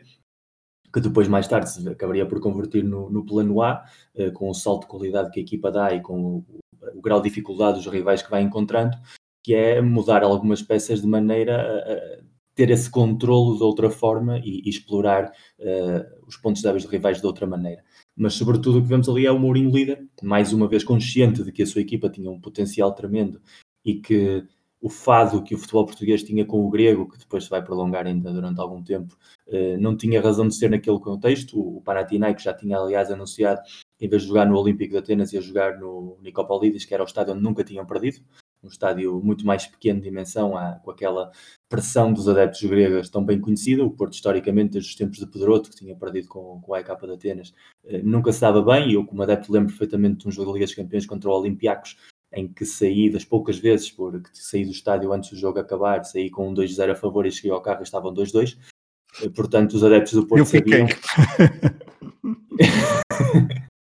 Tenho muita pena, mesmo, porque deve ter sido difícil de ver, eu pelo menos evitei esse, esse mal trago. Mas realmente, todos os adeptos do Porto, na altura, que tinham um largo historial de jogos contra os gregos, sabiam que jogar contra uma equipa grega tinha um grau de dificuldade muito grande. E, portanto, a sensação era muito parecida ao que tu descreves. Eu também lá estava e, e lembro de ter visto esse caminhar de Mourinho, se aproximar-se das costas de, de, do treinador grego que estava com Cheinho ao lado, que, que tinha jogado, que jogava no Panathinaikos e tinha jogado no Porto vários anos, e, e essa mão nas costas e depois esse gesto para o tribunal uh, e depois a conferência de imprensa, como enfocou já a mensagem, aí realmente marca-se o, o, final, digamos, do, da primeira etapa de 2002-2003, que é a etapa do espetáculo, a etapa de um espetáculo mais, digamos, inocente, eh, e um, a passar a uma etapa de um espetáculo mais pragmático e, essa evolução do 4-3-3 para o 4-4-2 em forma de losango, que vai apresentar um Porto que reúne todas as coisas boas do modelo anterior, ou quase todas as coisas boas do anterior, mas depois com um plus ainda mais de controle e de qualidade, que é o que ele vai depois apresentar na Grécia com uma exibição absolutamente histórica uh, a nível europeu para o clube, uma exibição individual absolutamente brutal de Derlei e, e sobretudo um pontapé nessa sensação quase derrotista que muitas vezes acompanhava as equipas portuguesas na Europa e que muitas vezes foi que frustrou os sonhos de alguns projetos e dar a sensação de que o Porto realmente podia fazer algo completamente inédito, que era lutar para ganhar a Taça UEFA. Na Grécia, utiliza então o, o Losango, Costinha, Maniche, Alenichev e Deco, Derlei e Postiga, portanto Alenichev no lugar de Capucho. Um, aqui Ricardo Carvalho também entra para a, titularidade no jogo da Grécia e nunca mais abandona até o final da, da temporada no que diz respeito a jogos importantes. Estamos a falar Lazio, Celtic e também a final da taça frente à União de Leiria. Curiosamente, nestes jogos também o Futebol do Porto joga sempre em 4-4-2, mas estavas a falar dessa questão de, de, de passar um Porto mais pragmático, deixa-me ir já uh, diretamente ao, ao, Porto, ao Porto Lásio, uh, porque um, é verdade que 2003, 2004, vamos falar disso a seguir, é um Porto mais pragmático, é um Porto mais uh, reativo, mais controlador, mas antes, no Porto Lásio, há um Porto em 4-4-2, mas não sei se concordas, uh, quer dizer, já disseste isso, mas este jogo Porto Lásio, revendo outra vez, já não sei quantas vezes é que revi, depois de ter estado, depois mesmo de ter estado lá, é, é difícil descrever esta exibição, porque de tão só não é perfeita porque há o gol de Cláudio Lopes, mas até esse gol de Cláudio Lopes Falo dá perfeito. um outro. Falo perfeito, porque é uma reação instantânea a um golo de uma equipa italiana bem sabida, experiente, com um peso na altura na Europa do futebol, e Cláudio Lopes era um jogador que também já tinha feito, dado cabo de Mourinho na altura do, no futebol espanhol ao serviço do Valência, e agora voltava rapidamente na primeira oportunidade a marcar um gol, mas o Porto com Maniche, Alenichev, Deco, Derlei e Postiga, todos, todos estes intervenientes, e mesmo na defesa, a fazerem um jogo perfeito sob a chuva da, das Antas. Eu podia ficar aqui contigo a falar 5 horas sobre esse jogo e acho que ficaríamos muitas coisas por dizer. É, é para mim, obviamente, é a maior exibição da história europeia do Futebol Clube Porto. Provavelmente é a maior exibição europeia da história de qualquer clube português, eh, tendo em conta todo o contexto, que é, que é sempre aquilo que eu digo é fundamental. Essa Lazio é. Não sabíamos na altura, eh, obviamente estava num processo já de decadência nos anos seguintes, mas naquela altura tinha acabado de vir da Champions League, era uma equipa montada para ganhar o Scudetto, tinha ganho um Scudetto poucos anos antes, era uma equipa que tinha alguns dos melhores jogadores do mundo na altura, uh, Fernando Couto capitão e uma série de super mega craques. Era uma equipa que tinha, obviamente, o objetivo de ganhar a Taça UEFA, que era um torneio que os italianos uh, ganhavam com bastante regularidade na, naquele período, e, sobretudo, era uma equipa que representava a, a elite europeia como poucos. Uh, eu diria mesmo que naquela altura, no futebol italiano, só provavelmente o Milan pudesse estar pudesse estar à altura da Lazio, independentemente depois que nunca tivessem sido capazes de fazer, de, do poder que tinham, uh, transformá-lo em tantos resultados como poderiam ter transformado. E o que o Porto faz nessa noite vai para além de toda a lógica, é, é aquilo que faz com que o futebol não se reduza modelos de jogo, sistemas táticos, exibições individuais, porque é uma conjugação de mil e um fatores. É um Porto que vem, uh, vem queimado uh, de uma etapa de reconstrução, que depois se vai aflorescendo e vai mostrando já frutos ao largo do ano e que ali tem realmente a sua prova, a prova de fogo, digamos assim. Uh, tinha havido aquela tensão à volta da, da mítica declaração do, do Mourinho sobre o campeonato uh, pouco tempo antes. Era uma equipa que chegava pela primeira vez a umas meias finais da Taça UEFA, um, obviamente que não era um, um objetivo no início da época e, e, e, nunca foi assumido como tal, mas que uma vez chegando ali uh, se tornava francamente possível. De todo o sorteio de possíveis eh, rivais, estava o Boa Vista e o Celtic no outro lado, que pareciam rivais muito mais acessíveis, e, e toca a Lazio, que era o grande favorito, e de certa forma podia ter minado a, a, sensação de conquista, mas o que faz é exatamente o contrário, é espicaçar ainda mais Mourinho e, e os jogadores. A troca do Pedro Manuel Ricardo Carvalho é fundamental porque o que oferece é uma capacidade de recuperação uh, na perda que o Pedro Manuel já não dava, a equipa podia jogar mais alta e podia jogar mais relaxada, porque a forma como Ricardo Carvalho varria uh, e ter dois jogadores como Jorge Costa e Pedro Manuel, já eles muito veteranos, às vezes podia revelar-se um handicap e, e Ricardo, Ricardo Carvalho oferecia uh, precisamente o contrário. E depois, sobretudo, é, é, a forma como há uma, há uma comunhão debaixo dessa, dessa chuva absolutamente histórica. Num, na época uh, vivia-se aquela tensão habitual de, desse Porto com, com a RTP que não transmite o jogo em direto, senão num falso direto. Portanto, torna-se ainda mais mítico, porque todos aqueles que estivemos lá fomos realmente aqueles que estávamos a ver o jogo, que é algo que em 2003 parece completamente atípico. De repente era como se estivéssemos numa noite europeia dos anos 70 ou, ou 60 até,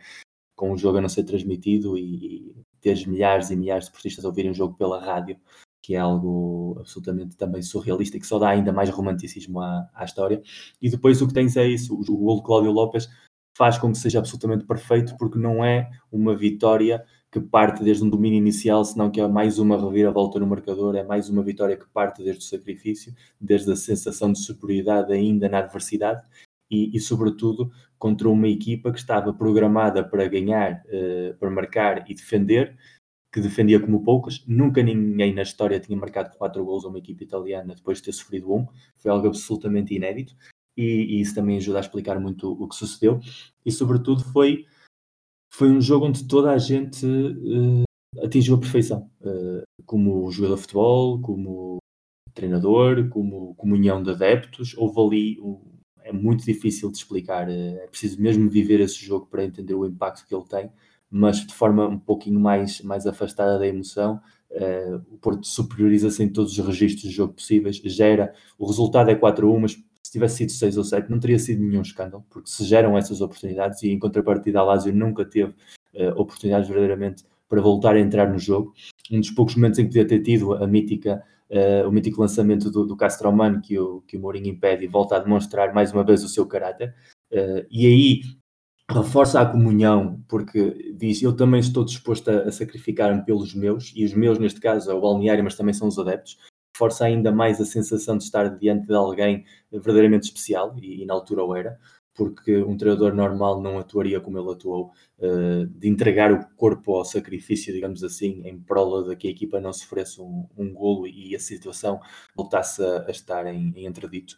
E, e depois é tu estavas lá, portanto também seguramente tens, tens recordações absolutamente fantásticas, e, mas sobretudo é aquela sensação de quando o jogo termina, de não acreditar, de não acreditar o que se está a ver. E eu vi o jogo fora do meu sítio, porque fui, fui acompanhado de um, de um, tio meu que normalmente vê o jogo noutro sítio, muito perto da que era a barreira com os adeptos da Lazio. Adeptos da Lazio que são conhecidos a nível mundial uh, pela sua simpatia e pelas suas convicções positivistas. E eu lembro perfeitamente de quando o Cláudio Lopes marcou o gol, eu estava a duas ou três cadeiras das escadas que faziam fronteira com a rede e, e olhar para a esquerda e ver uh, adeptos com tatuagens uh, suásticas nazis uh, insultarem-me em italiano, agarrados às grades. E, e, para explicar que um miúdo na altura 19 anos, quando marca o Porto o quarto gol, ela Postiga marca o quarto gol, eu fui-me agarrar à grade e fui insultar eles os italianos. Eu lembro perfeitamente de um segurança vir no meio da confusão, tirar-me dali e dizer: Mas tu estás maluco, tu sabes quem é que estes gajos são? Eles matam-te, não tem nenhum problema com isso. E naquela altura não queria saber, e, e, e acho que ninguém naquele estado foi um estado, de, foi como se fosse, eu descreveria o Porto Lásio como uma espécie de, de viagem no tempo a um, um, festival dos anos 60 foi, foi a maneira de, de quem diz que esteve lá uh, sem ter estado, porque não se pode dizer que não se esteve. É aquela maneira de quem esteve lá não se lembra muito bem das coisas porque se atropelaram memórias com, com sentimentos. Portanto, eu acho que foi, foi esse ponto para essa geração, esse jogo. E, e, demonstrou realmente que tudo era possível. Eu acho que quem viveu aquele jogo em vivo entendeu perfeitamente ganhar a Champions League no ano a seguir era possível, algo que qualquer racionalista pragmático diria que não fazia sentido absolutamente nenhum, mas se o Porto era capaz de fazer uma exibição como aquela que fez contra a Lazio, uh, contra equipas do perfil da Lazio, tudo era absolutamente possível. No final até do episódio depois vai haver um, eu e o Miguel vamos estar à conversa uh, num extra exclusivo para patronos do hemisfério desportivo, um, mais até sobre estas, estas pequenas memórias pessoais deste percurso, ainda só vamos em 2002, 2003, mas 2003, 2004 também tem as suas, também terá as suas memórias, www.patreon.com.br se quiserem apoiar este projeto independente e terem acesso a conteúdos exclusivos. Uh, Miguel, uh, estamos em 2002, 2003, parece que estamos no pináculo, mas ainda havia outro troféu para ganhar, não é? Uh, vem aquela final de, de Sevilha, que não é um pináculo de, de, de bem jogada, da parte do Porto, também da parte do Celtic, um, muito calor, um, até as, as Last Ketchup a cantarem no início do jogo.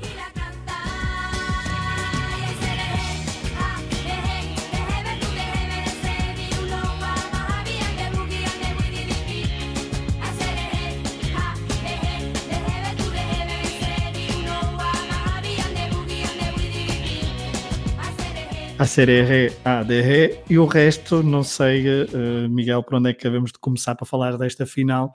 porque é uma final uh, que um pouco atípica para o percurso do, Porto este, esta época, porque o Porto marcava um golo, levava, levava outro. E uh, isso fez com que o Porto nunca pudesse descansar com bola, nunca pudesse uh, atacar e massacrar e uh, lançar a última flecha uh, sobre, sobre, no, no, no, no, adversário e por isso teve de sofrer, teve de esperar pelo, pela segunda parte do prolongamento para matar. E aqui, um, obviamente que aqui também há uma série de condicionantes, porque estamos a falar de, de um jogo onde hum. não há, não há, não há postiga, expulso em Roma, é que não há Roma, antes disso há Roma e Roma tem, tem esse, esse problema, essa portagem, digamos assim, que é não ter postiga. O desgaste físico desse jogo do Roma foi tremendo e isso depois começa a notar-se nas lesões que vão, musculares que os jogadores vão tendo nas duas, duas semanas seguintes. E, e com Bahia, também... o Bahia defende um penalti também nesse jogo. E é agarrado por Jorge Costa para evitar não, não agredir o árbitro, eh, porque os jogadores portugueses dessa geração tinham uma tendência um pouco suicida de, de, de ir aos árbitros eh, a reclamar de forma demasiado exagerada, digamos assim, e aí a correr nesse erro que depois o, o João Pinto tinha corrido no, nos meses antes e jogadores no Euro 2000 também, como vocês contaram no regresso ao futuro, mas sobretudo que há um desgaste físico muito grande, porque obviamente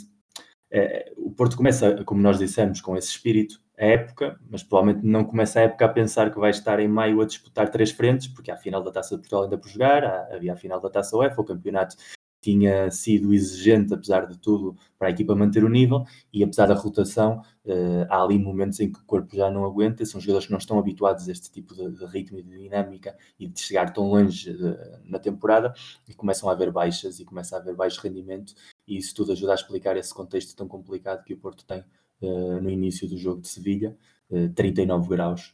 quem conhece a Andaluzia, nessa época do ano, com 39 graus, sabe que não é provavelmente o melhor sítio para, para, jogar futebol, para estar numa esplanada a beber umas cervejas assim, para jogar futebol é um pouquinho mais difícil, e sobretudo com uma equipa completamente entregada, com uma esmagadora ocupação do estádio, uh, num sistema tático que lhe permitia descansar muito mais porque era muito mais rígido, e com jogadores muito mais físicos e muito mais possantes que aqueles que o Porto tinha, e que se, apesar de ser uma equipa das Ilhas Britânicas, se calhar encaixava mais com as circunstâncias climatéricas daquele dia. Mas o Celtic tinha vencido a Boa Vista, não sei se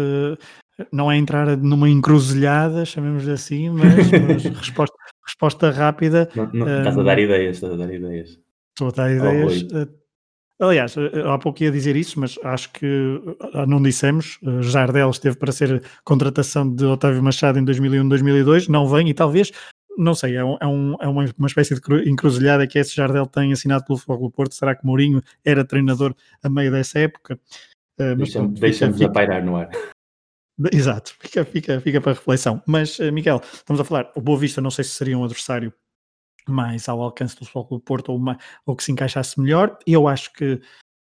uh, falo como adepto, acho que vencer o Celtic tem outro, porque depois também há a questão, já em 2021 já podemos falar, porque depois houve uma final Porto-Braga, foi uma Sim. final das piores finais uh, europeias do que eu me lembro, um, a nível de, de, futebol, de futebol jogado, portanto um Porto Boa Vista poderia ser uh, bastante aborrecido, até porque... Descafeinado, sim, descafeinado, é, até porque o e o histórico dessa, dessa temporada, desculpa, entre Porto e Boa Vista, são jogos muito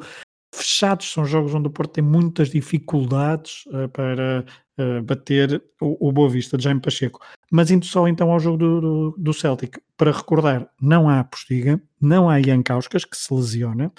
no, num treino, acho eu, já em Sevilha. Na, na, manhã, na manhã do jogo, lesiona-se na manhã do jogo. Exatamente.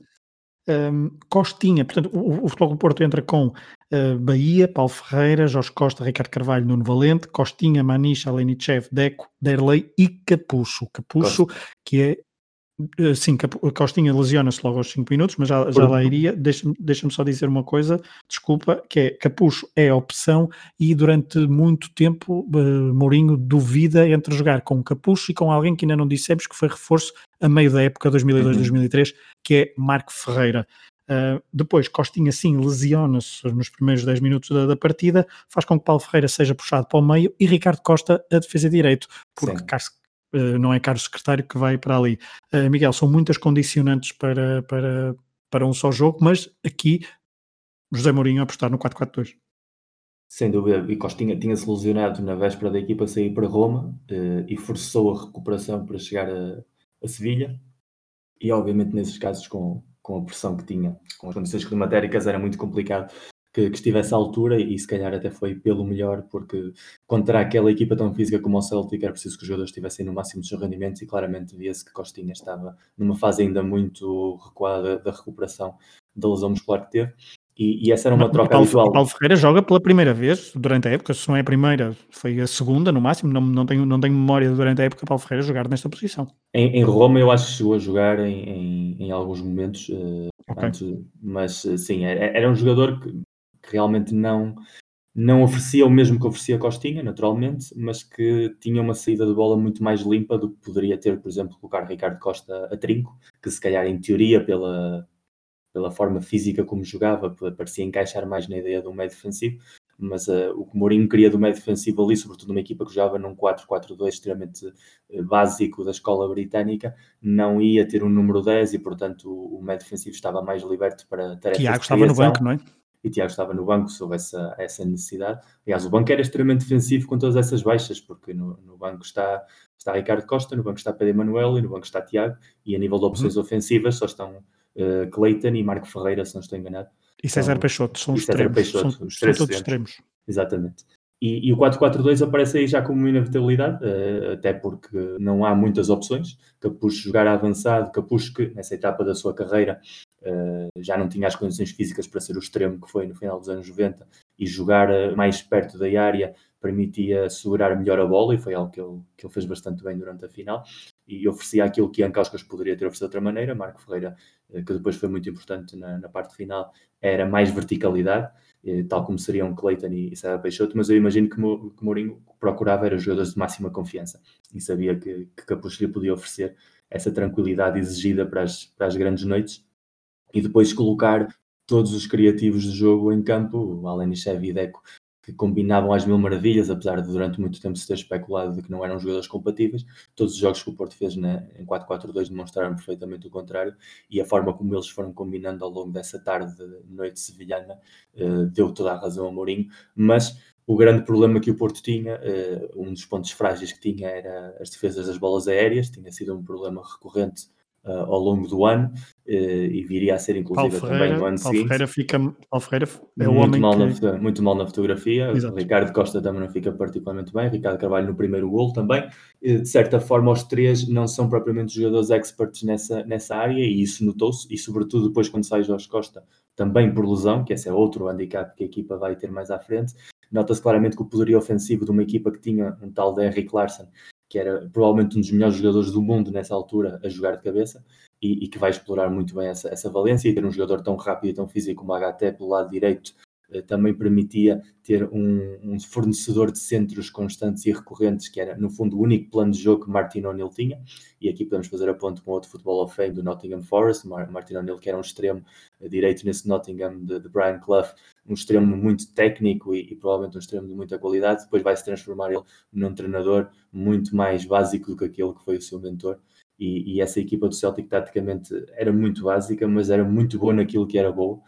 e, e, deixou isso perfeitamente em evidência, sobretudo a nível de atitude, como tu disseste bem, o Porto marca primeiro, hum, já no período de desconto da primeira parte, uh, numa jogada onde mais uma vez se demonstra uh, o diferencial que é Deco e o que é ter Deco e Alenichev juntos. O, lance nasce de um passo absolutamente perfeito da Deco para, para a esquerda, em que Alenichev remata uh, para uma defesa incompleta de Douglas, defende para a frente e à frente estão Capucho e Darley, e dos dois Darley é quem chega a bola no ressalto e, marca o gol. E o Porto habitualmente, era capaz de marcar esse golo, precisamente antes do intervalo, a sensação que transmitia era que a segunda parte seria o que tu dizes de controle, uma equipa capaz de, de ter a bola e de saber marcar os timings. E imediatamente no reatar do, do segundo tempo há um lance de, de, um centro do HT pela direita, que Henrique Larsen aproveita, eh, uma falha de marcação de, de Ricardo Carvalho que lhe dá tempo de cabecear num ângulo muito complicado em que Bahia também fica um pouco uh, surpreendido de como a bola chegou ali e, e, como gera daí uma situação de perigo. E esse empate vai marcar depois os timings do jogo, porque o Porto depois volta a marcar Hum, tu falaste aqui com o Rui na altura de, de, falar da final de Basileia, de qual é o gol mais bonito da, da história europeia do Porto, falando dessa, dessa mítica jogada que acaba no golo do, do Souza, mas eu acho que não é.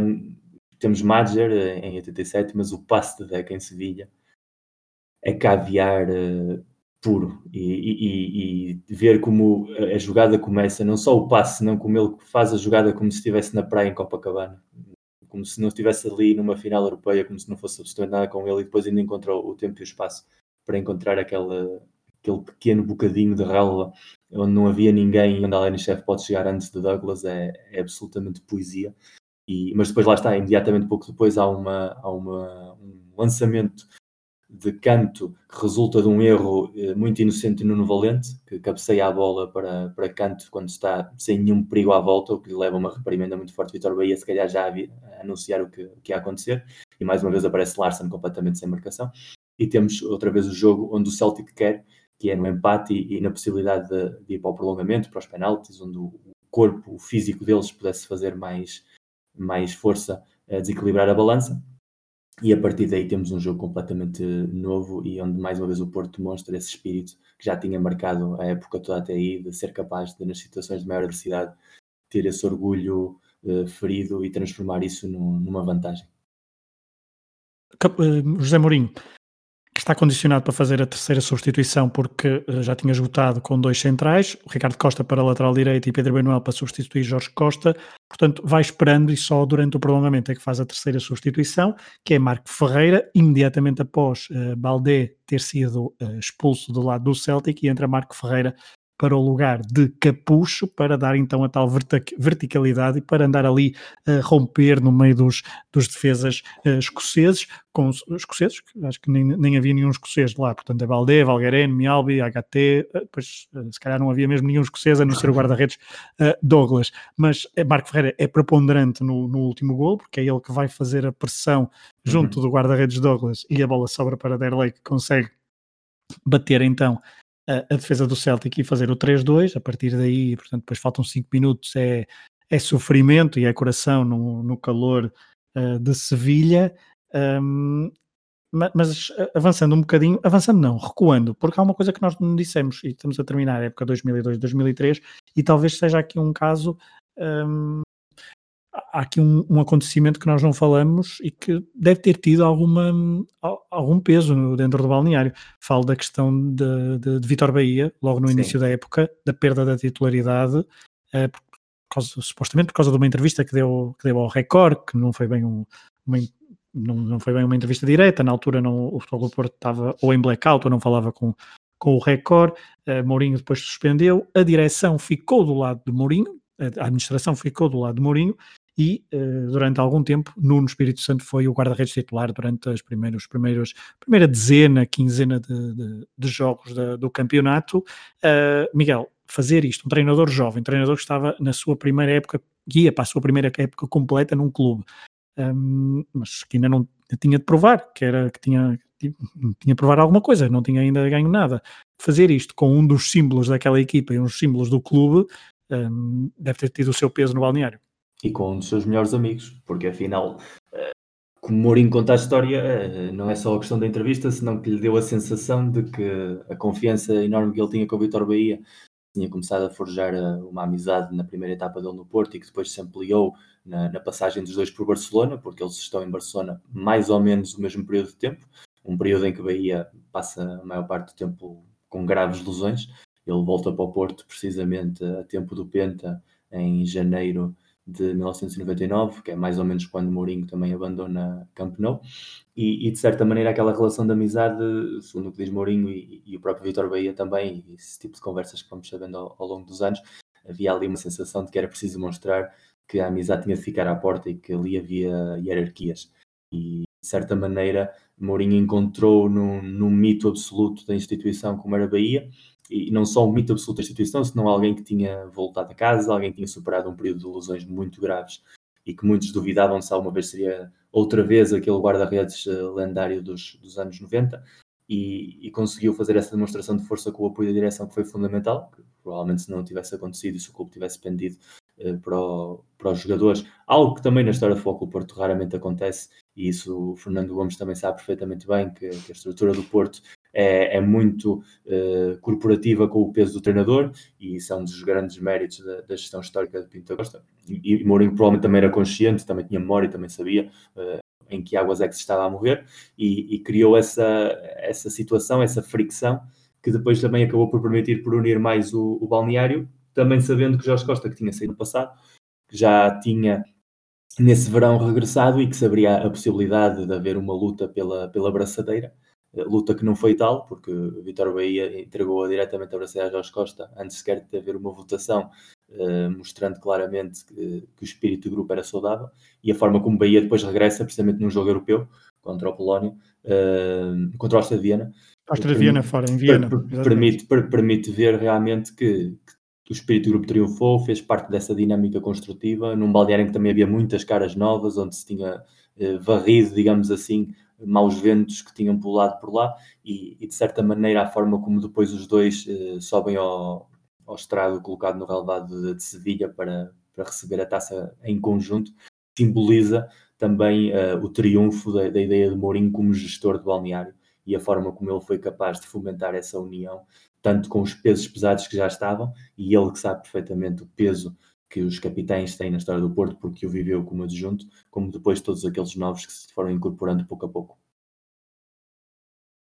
Para concluir 2002-2003, houve uma final da taça para, para jogar, portanto o Porto, em condições normais e anormais, isto aqui brincadeira com a tal célebre declaração após, após ou antes da Nizali Sport, uh, o Futebol do Porto foi campeão nacional, venceu a taça UEFA, mas depois também teve ainda de jogar uma final da taça bastante incaracterística frente à União de Leiria, venceu por 1-0, na altura também em 4-4-2, na altura com o uhum. Tiago no lugar de, de Costinha e de Ricardo Costa no lugar de Nuno Valente, mas de resto Manicha, Lenichev, Derlei e uhum. Postiga. Um Derlei um, recuperado de lesão também, de uma pequena cirurgia. Exatamente. Exatamente, uma, por causa de, uma, de, algo que tinha acontecido num estágio no Algarve, creio. Um, e um, avançamos para, para o verão de 2003, uh, eh, exatamente, verão de 2003,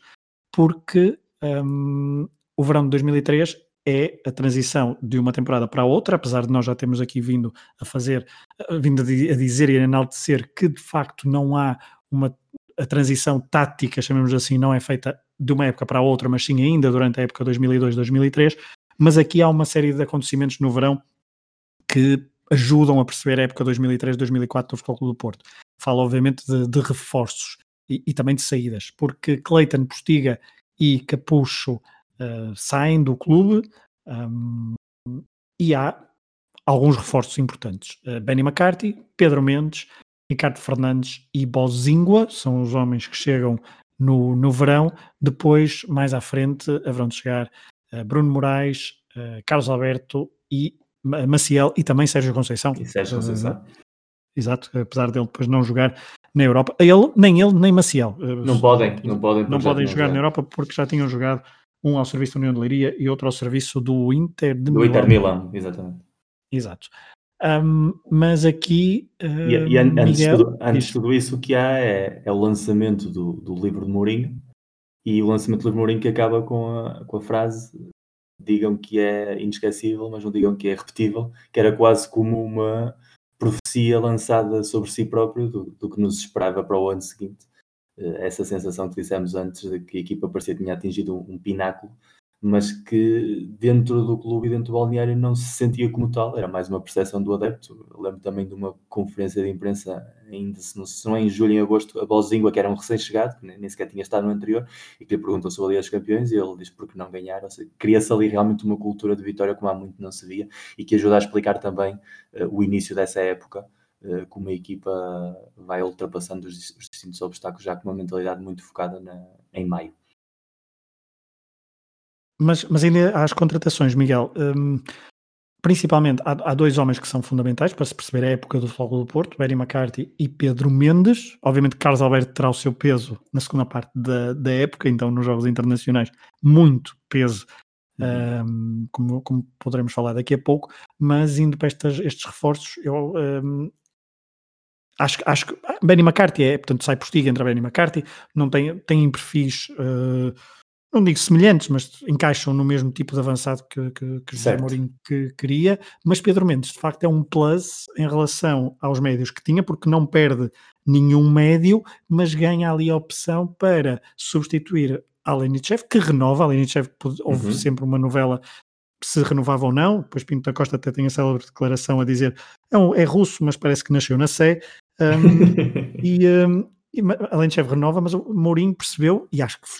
durante a época 2002-2003 percebe isso, há que dar alguma, apesar da tal rotatividade, Tiago não era suficiente para rodar por entre todos estes jogadores, por entre Deca, Alinichev, Manish precisa, e Costinha, obviamente, precisavam de alguém e de outros jogadores que pudesse utilizar a miúde durante a temporada e que desse o mesmo tipo de perfil. Pedro Mendes encaixa-se nisso, Pedro Mendes é utilizado ao longo da época muitas vezes, é, é salvo erro, é dos, é dos jogadores mais utilizados do futebol é o, do Porto nessa... É, é o jogador número 12, digamos assim, praticamente. Sim, a nível de minutos, até se quisermos, é, é, é, está dentro dos, dos 10 mais utilizados, é o décimo jogador mais utilizado a nível de minutos. Uh, ele faz mesmo muitos jogos, participa em 41 jogos. Uh, obviamente que também depois há aqui as condicionantes de Derlei com a lesão, uhum. uh, Pedro Manuel, mas isto também, César Peixoto, mas isto também é para dizer que estamos a falar de homens que participam em muitos minutos, em vários jogos. E aqui, Pedro Manuel, Pedro, Pedro Mendes é utilizado em, em vários jogos em duas, principalmente em duas posições. Uma no lugar de Costinha, no, no, no, no vértice do, do Losango, no vértice mais recuado, ou então mais descaído para a direita, que é onde, por uhum. exemplo, joga na final de Gelsenkirchen. Mas aqui Miguel encaixa-se naquele tipo de, de, de, perfil que é que falavas logo no início de médio, que era preciso um médio que pudesse uh, pressionar, que pudesse passar bem a bola, uh, e Pedro Mendes encaixa-se aqui numa. E é um jogador, depois podendo falar isto no extra, acho que é um jogador que é quase uma, quase, não, não, sei, mas tem uma espécie quase lendário, porque só está esta época, depois há uma, uma saída muito estranha, mas faz uma época no, ao serviço do Futebol do Porto muito, muito, muito positiva. E, hum, e obviamente que também Ricardo Fernandes, ele também, Ricardo Fernandes depois também tem uma Sim, utilização. Sim, agora porque, porque é, é essa a ideia, ou seja, se no primeiro ano o Mourinho tinha claro no início da época que ia jogar em 4-3-3 e é a evolução do que acontece é nele, a partir de mais que ele pensa no 4-4-2, quando ele começa o defeso de 2003-2004 ele já sabe que vai jogar em 4-4-2, portanto há lacunas no plantel que é preciso preencher para ter essa diversidade. Não há uma aposta nos extremos como poderia ter havido no defesa anterior. Uh, entende que tendo César Peixoto que amadurece ao largo da temporada anterior e está preparado e faz um, um excelente início de temporada em 2003-2004, oferecendo aquilo que já se nem sequer Capuz podia oferecer e, e, dando essa, essa verticalidade pela esquerda, uma vez que já não estava aí Helder Postiga também. Uh, mas sobretudo o que Mourinho entende é que eu preciso de jogadores que me deem controle. Preciso de jogadores que me ofereçam uh, descansar com a bola, aquilo que nós falámos antes, e jogadores que, nos, que me possam dar algo que aquilo que eu tenho no plantel não tem. Ricardo Fernandes, por exemplo, era um especialista em bolas paradas, provavelmente na altura um dos melhores do futebol português, e é contratado a pensar também nisso, na importância progressiva de ter uh, esses especialistas, jogadores que pudessem ajudar a desbloquear determinadas situações, um pouco naquele espírito do, do handball, e, e ter jogadores que sabendo que o Porto vai dominar e vai controlar e isso vai, vai permitir eh, ganhar faltas em zonas perigosas que possam dar esse plus. E Pedro Mendes, obviamente, é, eh, tinha tudo para ser, provavelmente, eu diria Maniche 2.0. Era um jogador que estava feito à, mesma imagem ciência, com espírito de sacrifício, com um bom remate, com um bom passe, com boa capacidade de recuperação de bola e permitia não só descansar Maniche e Costinha, porque também tinha essa leitura tática que o meio defensivo do, do Porto Mourinho precisava de ter, e ao mesmo tempo era um jogador de sacrifício que com a Lenny Chev, eh, não digo já veterano, mas já numa idade mais avançada, que tinha a dificuldade de fazer 90 minutos com aquela intensidade de forma tão constante, eh, era necessário ter um, um décimo segundo jogador, por isso é que eu disse que, foi, que fosse capaz de ser qualquer um desses três, Deck era, era insubstituível e irrepetível, mas os outros três perfis poderiam ser colmatados com a figura de Pedro Mendes num primeiro, numa primeira linha e Ricardo Fernandes de uma forma mais particular numa segunda linha e ter esses dois jokers e o próprio Bozingua, que não deixa de, de, chegar ao Porto como trinco, não como, como defesa direito, e, e, oferecia também essa, essa polivalência de jogar tanto a trinco como a defesa direito, como inclusive a interior direito, eh, dava essa amplitude de plantel que Mourinho já entendia que ia necessitar, porque depois de ter ganho a taça UEFA, era óbvio que o Porto já entrava na Champions League com outro tipo de, de, expectativas e de ambições. A temporada ia ser larga, porque a nível interno, apesar de que houvesse uma consciência de que o Porto ia ser campeão em condições normais e em anormais também, eh, o grau de dificuldade ia aumentar, porque já não havia o efeito novidade do ano anterior. e sobretudo ia haver dificuldades a diversos patamares que eram precisos que era preciso solucionar e portanto a equipa tinha de estar preparada para estar em todas as frentes desde o minuto 1 e isso obrigava a, a buscar jogadores desse perfil, mas mais uma vez são jogadores de perfil baixo tendo em conta o mercado porque não deixa de ser um Pedro Mendes que vem de Vitória Guimarães, Ricardo Fernandes, se não me engano, vem da Académica. Ricardo uh, Fernandes é a troca do, do Cook Leighton, do Sporting. Leighton, exatamente, Sporting.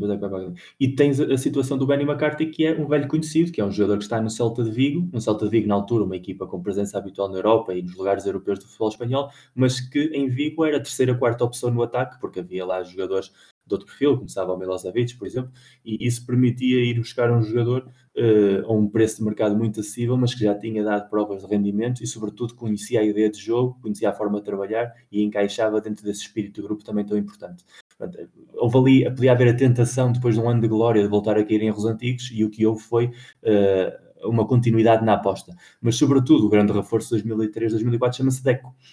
que é um jogador que seguindo a ideia do que é o futebol português, sobretudo o foco do Porto, tinha para muitos fechado um ciclo, fechado um ciclo em glória, tinha meia Europa atrás dele, o que era óbvio porque se tinha destapado esse ano como, como um dos melhores jogadores na sua posição do continente, tem uma oferta do Barcelona e, e quer sair, como é óbvio, e como já tinha acontecido com, com tantos outros, e é convencido tanto por Pinto da Costa como por Mourinho, a dar mais um ano ao clube sob a possibilidade de ganhar a Champions League. E o próprio Deck depois disse que achava que estavam todos a delirar, que, que, ficaria, porque a dinâmica do grupo era positiva, era boa, entendia que não se ia desvalorizar como tal, com a promessa de que no ano seguinte iria sair pelas mesmas cifras que estavam a ser oferecidas neste ano, independentemente do seu rendimento esportivo subisse ou não. Uh, mas ficar com Deco permite, permite ao Porto sonhar com absolutamente tudo, porque realmente, apesar daquilo ser uma sinfonia coletiva e, e, e serem jogadores de perfil mediático baixo e jogadores que encaixavam muito bem em conjunto, mas que depois em solitário, como depois o tempo demonstrou, muito poucos foram capazes de triunfar, havia um elemento diferencial que marcava uh, a diferença entre ser uma muito boa equipa e uma equipa absolutamente espetacular, e esse era Deco. Futebol do Porto que nos primeiros jogos de 2003, 2004, nos, ou seja, nos principais jogos, jogou sempre então no, no 4-4-2, tirando uh, um jogo com o Real Madrid em casa em que utiliza cinco médios, Costinha, Ricardo Fernandes, Pedro Mendes, Maniche Deco e Soderley na frente, perde esse jogo em casa por 3-1, frente ao, ao, Real Madrid de Carlos Queiroz. Depois em Marselha, por exemplo, também uh, num jogo onde, onde vence por 3-2, utiliza um sistema 4-3-3. Um 4-3-3, um 4-3-3, exatamente, porque joga com Marco Ferreira e César Peixoto de cada lado do ataque, Maniche, Deco e Costinha no meio campo. Uh, mas aqui algumas notas, uh, Miguel. Ricardo Carvalho assume-se claramente agora definitivamente como central titular. Uh, Pedro Emanuel tem uma Pedro Emanuel tem uma muito, tem muita utilização ao longo da temporada, mas é mais em detrimento de Jorge Costa Sim. do que de Ricardo Carvalho, principalmente nos jogos, uh, nos jogos grandes. Ricardo Carvalho faz uma época um, perfeita. É isso, pode ser isso, pode ser perfeita. Um, e, e, nos primeiros jogos, então, uh, eu, eu, eu, queria destacar o jogo com, com o Milan. Eu estive a rever esse jogo um, é foi um jogo que eu não, que eu não me lembro, não, nunca, nunca tinha revisto. Quando o vi, não estava, estava em Barcelona, portanto, vi-o num café, portanto, não tinha bem noção e quis revê-lo. E é um jogo onde o Porto tem imensas dificuldades nos primeiros 10, 15 minutos. Onde o jogo onde o Porto claramente percebe que a Liga dos Campeões é um, é um patamar diferente. E ainda por cima estamos a falar do campeão europeu. Uh, e o Porto tem, tem muitas dificuldades para se encaixar nos primeiros 10, 15 minutos, onde sofre o golo e onde Rui Costa abre o livro e faz uma exibição muito, muito boa. Aliás, o, o Milan ganha por um zero, mas tem algumas oportunidades uhum. para, para, para matar o jogo, antes então dos últimos 15, 20 minutos, onde de facto o Porto foi muito, superi foi muito superior nesses últimos minutos sim. e podia ter empatado. Uh, mas eu acho que aqui, Miguel, não sei se concordas, este jogo, e depois Mourinho tem aquelas duas declarações, que uma que é alguém vai ter de pagar esta derrota e uh, ninguém em Portugal joga, poderia jogar assim frente ao campeão europeu a não ser o Foco do Porto. Este jogo é capaz de ter sido a consciência um, de que o Porto poderia de facto ambicionar uh, coisas, para citar Arthur Jorge, coisas bonitas, mas hum, mas que ainda precisava de qualquer coisa. E essa qualquer coisa, no jogo a seguir ao Milan, há de facto a tal vitória por 4-1 frente ao Sporting, que é, no, neste período Mourinho, a grande vitória no futebol português uh, sobre um rival, a grande vitória a nível de resultado, não é? De números, depois, sim, de números. De números, porque durante este ano de 2003 2004 há dois empates a um, quer na Nova Luz, quer no novo estado de Alvalade, e em casa vence o Benfica 2-0, mas é um jogo, e eu estive a rever também esse jogo, frente ao Benfica em casa, é um jogo onde o Benfica é bastante superior. Uh, os dois golos nascem, um é um erro de Miguel, Derlei marca o golo, e depois na segunda parte há o autogolo da Argel que mata o jogo e o Benfica estava a ser superior, estava a conseguir maniatar, maniatar o Porto, e, um, mas Miguel, voltando ao jogo do Milan, acho que pode ter sido importante o Porto ter perdido esse jogo. Foi fundamental. Esse, esse jogo do Milan é, é, o jogo mais importante da temporada, provavelmente junto com o jogo em Marselha porque é como tu dizes muito bem, é o jogo que diz nós temos nível para dar luta àquela que é a melhor equipa do futebol europeu da primeira metade da década de 2000, inequivocamente. Uh, Milan é, um, é, o mesmo Milan que tinha sido campeão europeu, é o Milan que é o grande favorito para ganhar a Champions League, é o Milan que no ano a seguir vai a Istambul e perde a final, mas que a primeira parte é, é superior ao Liverpool de uma maneira completamente indescritível, é o Milan que em 2007 volta a ganhar a Champions, é o Milan de Maldini, de Gattuso, de Pirlo, de Sidorf, de Rui Costa, de Kaká, de Shevchenko, e podemos estar aqui horas e horas a falar desta equipa, porque realmente era, e, e, apesar de não ter transformado tanto isso em títulos, que é um handicap da, da carreira do Ancelotti, era realmente a super equipa. Uh, o Real Madrid estava, se calhar, um patamar abaixo uh, e o Manchester United, esse Milan era realmente muito bom. E o Porto vai jogar com uma equipa desse perfil, uh, perde, e, e, perde porque durante uma hora de jogo é claramente inferior, e isso diz claramente que é preciso ter os pés na terra, que todo esse ano anterior tem que ter um contexto,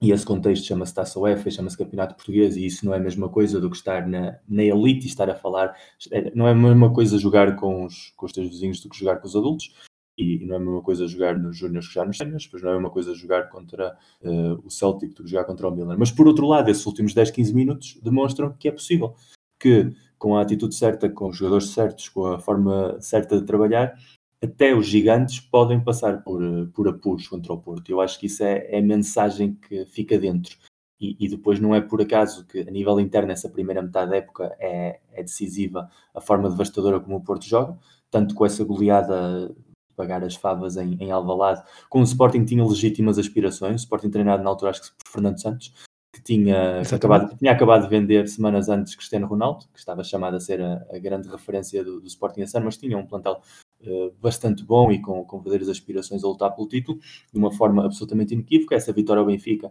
num jogo muito equilibrado, onde, onde durante grandes partes do jogo o Benfica consegue ser melhor, mas sobretudo sem fracassar, apesar de ter empatado na Amadora, uh, não fracassar uh, no Campeonato Nacional, mas ao mesmo tempo Sim, superar. A primeira derrota é só em abril, desculpa. A primeira derrota Exatamente. no campeonato é só em abril. É, é, até fevereiro, março, quando começam os jogos, de, os empates na, em Lisboa, uh, é absolutamente devastador o Porto, para resolver o mais cedo possível a, a equação do campeonato, um pouco na dinâmica do ano anterior, mas desta vez de forma já planeada, porque a Liga dos Campeões demonstra que uh, os sobressaltos que eram permitidos na, na Taça UEFA aqui já não eram o empate em Belgrado, completamente atípico para o que foi o jogo, já demonstra que ali não havia margem de erro. A derrota com o Real Madrid e esse Real Madrid, tal como esse Milan, é uma equipa uh, superlativa, uma equipa muito boa, uma exibição uh, gigantesca do Real Madrid no estádio das Antas, uh, uma derrota, uma derrota que coaduna com o que foi o jogo. E, e, depois há o duelo com o Marselha, o duplo duelo com o Marselha, que sendo uma equipa inferior ao Porto, tinha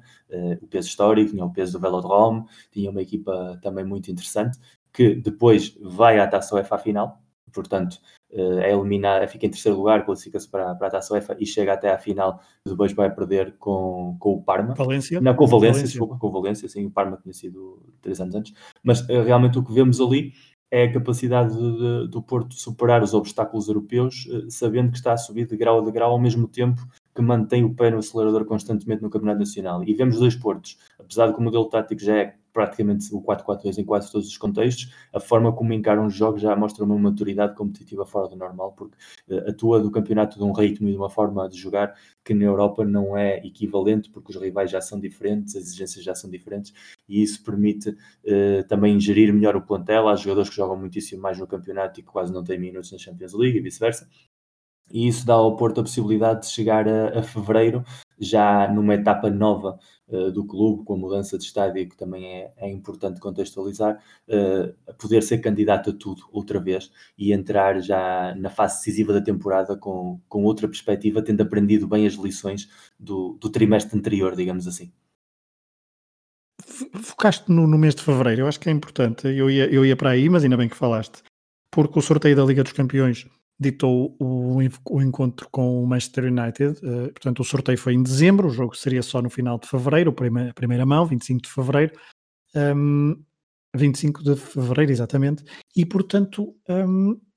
mas na, na, altura, José Mourinho estava em modo de cima, deu algumas entrevistas e disse mesmo que estava muito contente com o sorteio, um, podiam ganhar ao Manchester. Aquilo soou, na altura, do que me recordo, um pouco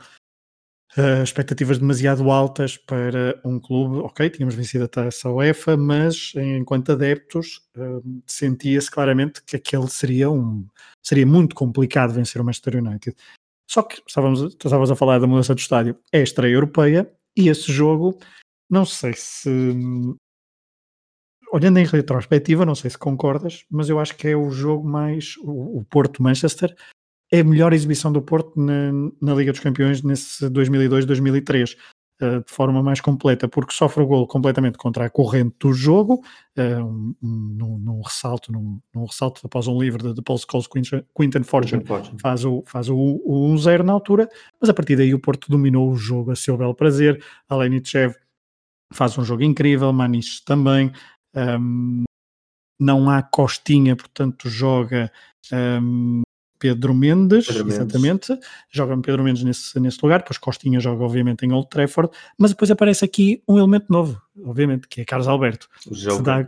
exato, que se dá a conhecer uh, à Europa do futebol neste jogo, ele que tinha sido contratado em, em janeiro, uh, e o que, o que é que traz Carlos Alberto a esta equipa? E também não sei se concordas que este jogo frente ao Manchester em, em casa é o jogo mais bem conseguido do Futebol do Porto na campanha 2003-2004. Sim, totalmente de acordo. E, e mais uma vez, uh, a Mona Lisa 2003-2004 começa com um gol contra,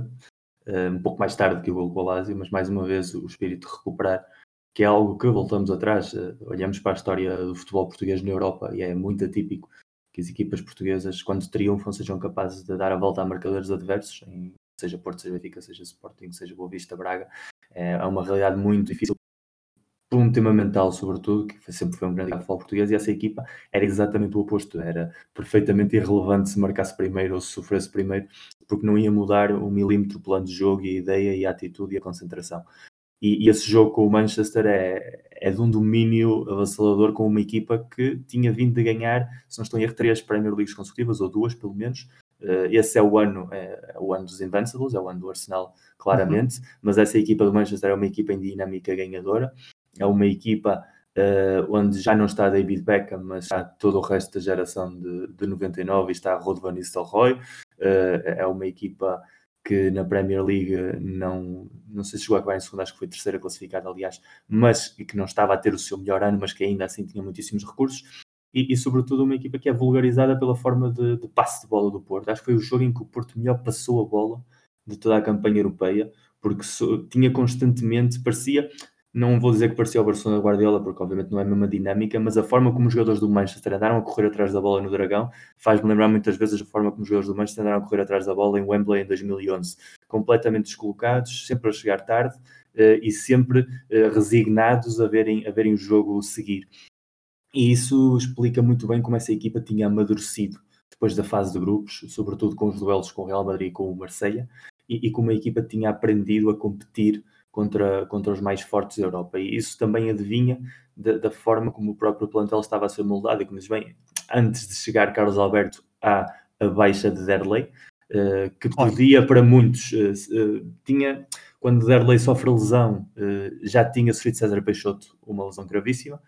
Provavelmente estavam a ser dois dos melhores jogadores nesse campeonato e dá essa sensação entre os adeptos de que algo se está a torcer, que a dinâmica está a entrar numa espiral negativa, porque são dois jogadores muito importantes, são dois jogadores que estavam a ser bastante incisivos e, e importantes para o plano de jogo e que estão a perder uh, peças fundamentais para serem competitivos. E o Porto tem de atuar, e, e nesse mercado de verão de, de janeiro,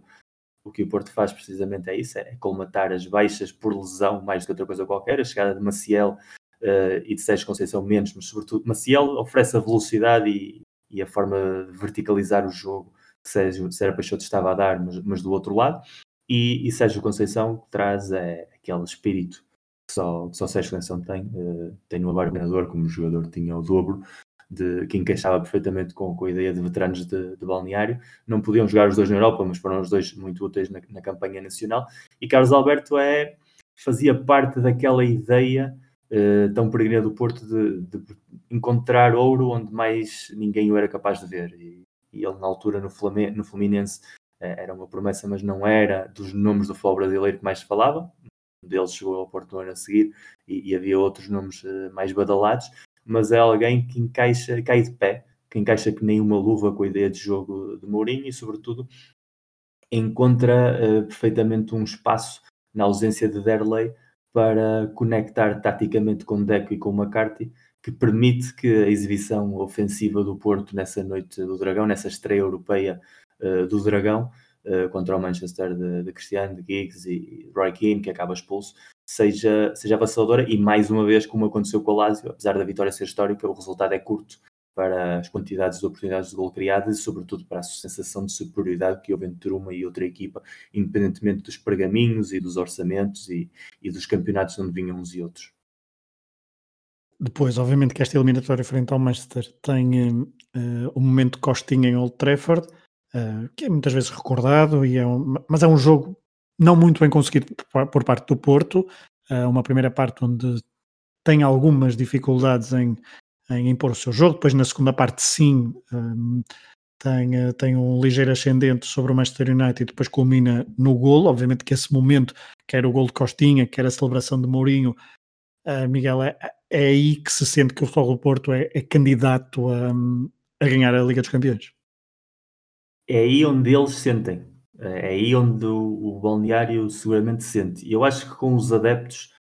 e isso tem a ver se calhar, com o fatalismo português, eh, havia a sensação, ainda havia demasiados tubarões no lago. Depois o sorteio dos quartos de final mudou essa perspectiva e sobretudo os resultados dos quartos de final mudou essa perspectiva,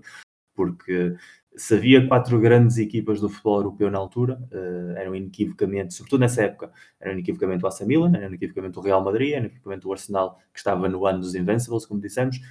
e a quarta para muitos provavelmente seria o Manchester United, pelo menos aqueles que estavam a participar. O Porto ocuparia essa vaga e, e provavelmente por pleno direito, e, e, se calhar seria mesmo uma das quatro melhores equipas da Europa, formos a ver a nível de qualidade de jogo e exibição, ainda que não a nível mediático, mas as outras três nos quartos de final ainda estavam vivas e todos os outros candidatos eh, nos quartos de final que estavam eh, pareciam que eram equipas perfeitamente ao nível do Porto. O Lyon era o, o máximo dominante do futebol francês, com jogadores de máxima qualidade, uh, o Chelsea era um projeto já nas mãos da Abramovich com, com investimento importante e, e, obviamente que tanto o Deportivo como o Mónaco eram equipas que tinham pedigree europeu e, e, sobretudo jogavam em ligas consideradas mais competitivas que a nossa. E naquele momento, apesar do Porto ter ganho a taça UEFA, eu acho que a nível dos adeptos ainda se sentia que era cedo para sonhar, mas acho que a nível de balneário foi o momento do clique, o momento da crença, uh, o golo, a forma como o gol chega, sobretudo a forma como, como o Mourinho depois contou de que o gol é um fortuito, uma soma de, de casa e de coincidências, de que McCarthy marca o livre, mas ele tinha colocado Ricardo Fernandes para marcar ele o livre e a McCarthy que decide tomar o protagonismo, que Costinha se posiciona num sítio onde não costuma estar por vontade própria e aparece na recarga, onde se calhar o jogador que lhe tocaria estar ali não chegaria. Uh, como ele próprio lhe recorda por SMS regularmente, é o momento que muda a vida da carreira de Mourinho, essa corrida pelo lado do Old Trafford tornou no ícone do futebol inglês sem sequer ter lá aterrado como depois fez e, e daí eu acho que a sensação de,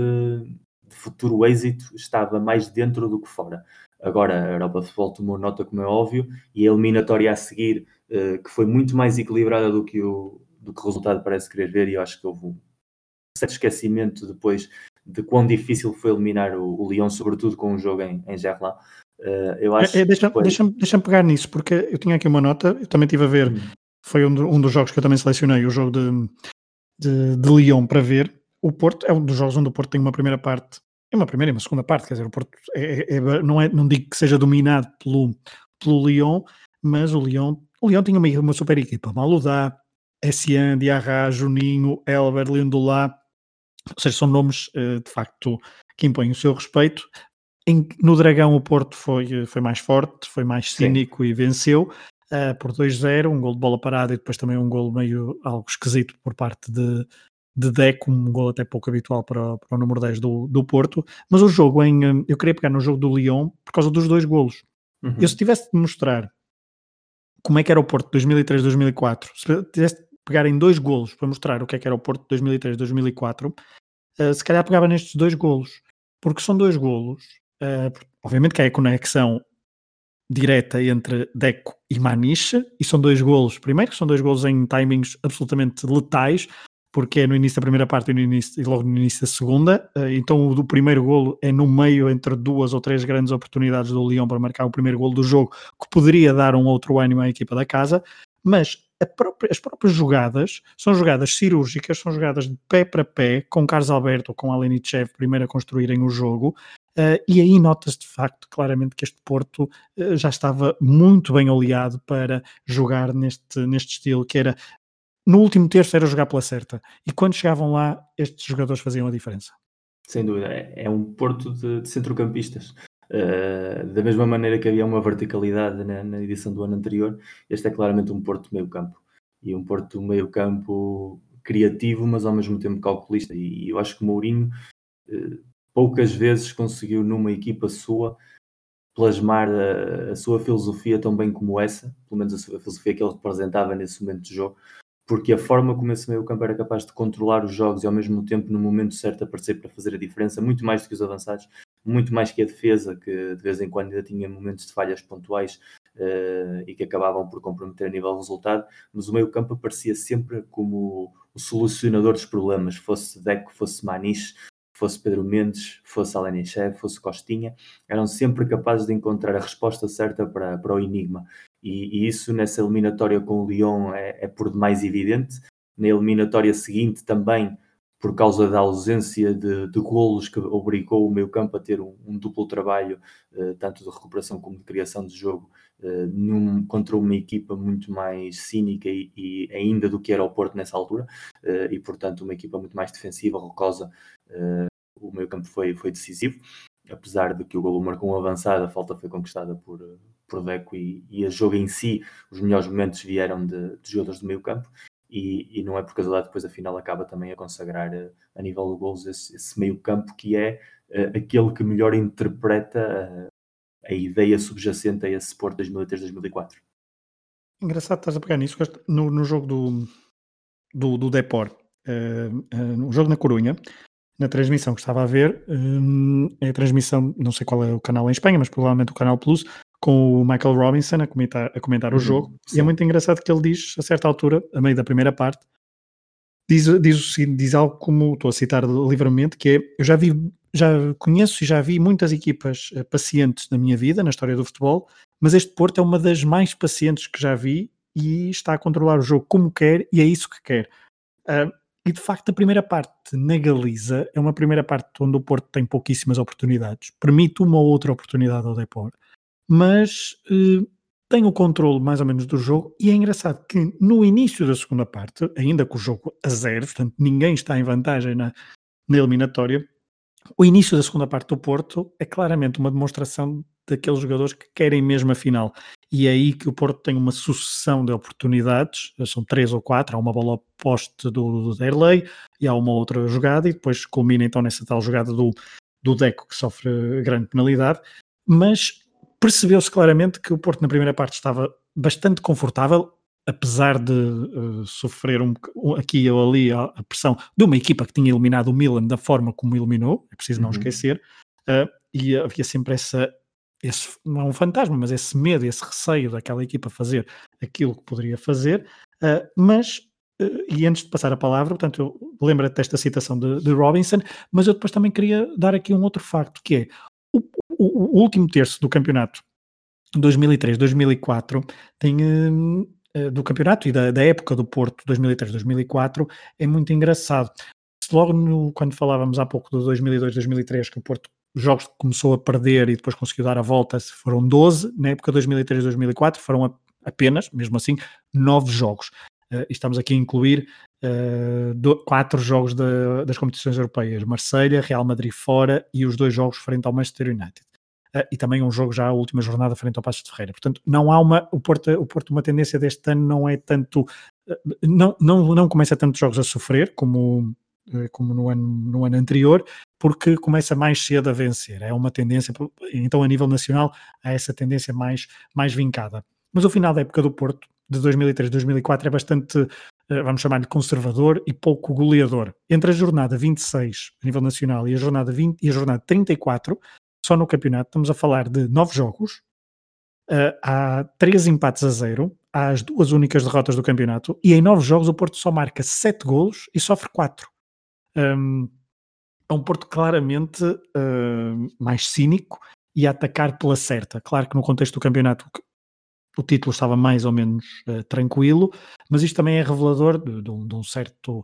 uh, seja o cansaço físico, mas também de uma maturidade maior ao pegar no jogo. Mas, voltando ainda à declaração do, do Robinson, consideras que esta era uma equipa paciente? Eu acho que a declaração, além de que encaixa com a realidade e com os números que acabas de dizer, explica porque é que na psique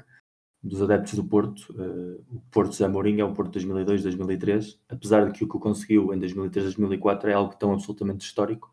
que provavelmente nenhuma outra equipa o volta a conseguir e cada vez que falamos de fantasmas da Superliga se torna ainda mais evidente o épico que é ser campeão da Europa neste mundo, o, o brilhante, o, o inesquecível, o difícil, e no entanto todo esse êxito está associado precisamente a esses últimos quatro meses de, de competição onde o Porto que, que, se exibe, e hoje, se olharmos para, para aqueles que, que, olham para a história do futebol desde uma perspectiva um pouco mais simplista, mas que, que a maioria eh, fala sempre a equipa do Porto como uma equipa de calculista, uma equipa defensiva, uma equipa que não procura o espetáculo, porque tem em mente é precisamente esse Porto, o Porto de, de, de Manchester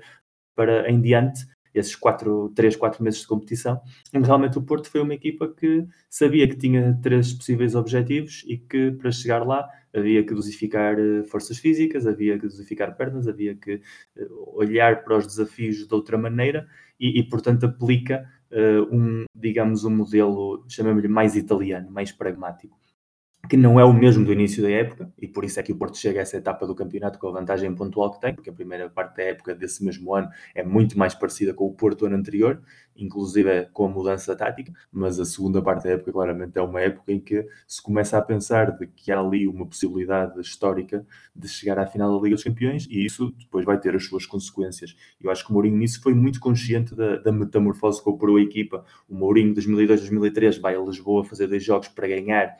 não só para ganhar, eu diria para, para humilhar, no sentido de, de marcar um, um, fosso entre uns e outros, e o Mourinho de 2003-2004, consciente da vantagem pontual, não se importa de sair com empates das deslocações a, tanto ao Alvalade como à Luz, porque sabe perfeitamente que esses empates são mais do que suficientes para manter a vantagem pontual e para decidir o campeonato. E, e é um Porto que no campeonato joga muito mais com essa realidade. A, a mudança tática ajuda a explicar a organização defensiva também há mais um ano de trabalho, há, há, dinâmicas muito mais consolidadas, ajuda a explicar porque é que a equipa sofre menos, se a equipa sofre menos precisa de recorrer menos à épica, precisa de recorrer menos ao espírito das remontadas, portanto precisa de recorrer menos a essa dinâmica. E depois há um elemento também, sobretudo nos jogos em casa, muito importante. O Estado Dragão não é o Estado das Antas. Uh, há uma mudança de casa e isso, queiramos ou não, uh, muda sempre a psique. Uh, há novas rotinas, há um cenário que é extraterrestre para todos os intervenientes, para os visitantes, mas também para os anfitriões e para os adeptos também. E a sintonia, a comunhão que se tinha gerado nas Antas, sobretudo com o tribunal, mas também com, com as outras zonas do estádio, não, não começa da mesma forma no Estado do Dragão. E quem viveu essa, essa metamorfose como nós vivemos sabe do que é que eu estou a falar. O, o, o Estado do Dragão, apesar de ter começado de, com uma vitória épica e, e, dentro de um espírito de vitórias, ainda tinha de se encontrar, ainda faltava aquela alma que depois se conseguiu cultivar, alma que nas Antas já estava perfeitamente implementada. E se o primeiro Porto não sente que tem no estádio é, esse, esse joker emocional, e se é um Porto mais resulta disto, isso só contribui ainda mais para dar essa sensação de ser um Porto diferente, porque efetivamente é um Porto que está numa casa nova, é um Porto que tem jogadores novos no 11 que oferecem coisas diferentes, e é um Porto que tem objetivos novos. E se tudo é novo, obviamente que o, que o resultado final vai ser novo também. Uh, igual de bem sucedido, ou quizás até mais bem sucedido, mas uh, que obviamente implica ver uma face oculta da Lua. E eu acho que se, se essa segunda metade da temporada tivesse sido ainda no velho estado das Antas e se o Porto estivesse numa dinâmica nacional diferente, provavelmente não se tinha verificado tanto essa metamorfose, mas coincidiram todos os astros para que assim fosse e, e de certa maneira, de uma forma, eu acho que muito consciente a nível interno do clube, de entender que era preciso ser mais pragmático na hora da verdade, o lirismo não ia levar o Porto a Gelsenkirchen, o pragmatismo sim. O lirismo não ia fazer com que o Porto ser campeão duas ou três jornadas antes ia fazer algum tipo de diferença, o pragmatismo sim. E portanto, entre umas e outras, uh, e também eh, está aqui o fator de que Mourinho já se via com, com o pé e meio fora do, da cidade do Porto, porque os contactos com outros clubes nessa altura do campeonato já eram muito avançados, portanto, o projeto ia acabar ali e ele queria garantir que o projeto ia acabar da melhor forma possível, sabia que não ia ter uma, uma terceira bala e, portanto, reúnem-se mesmo ali todas as condições para que a coisa fosse menos espetacular, mas não menos bem sucedida. E como ponto final deste, dessa falta de espetacularidade, temos a final de, de Gelsenkirchen, que é uma, uma final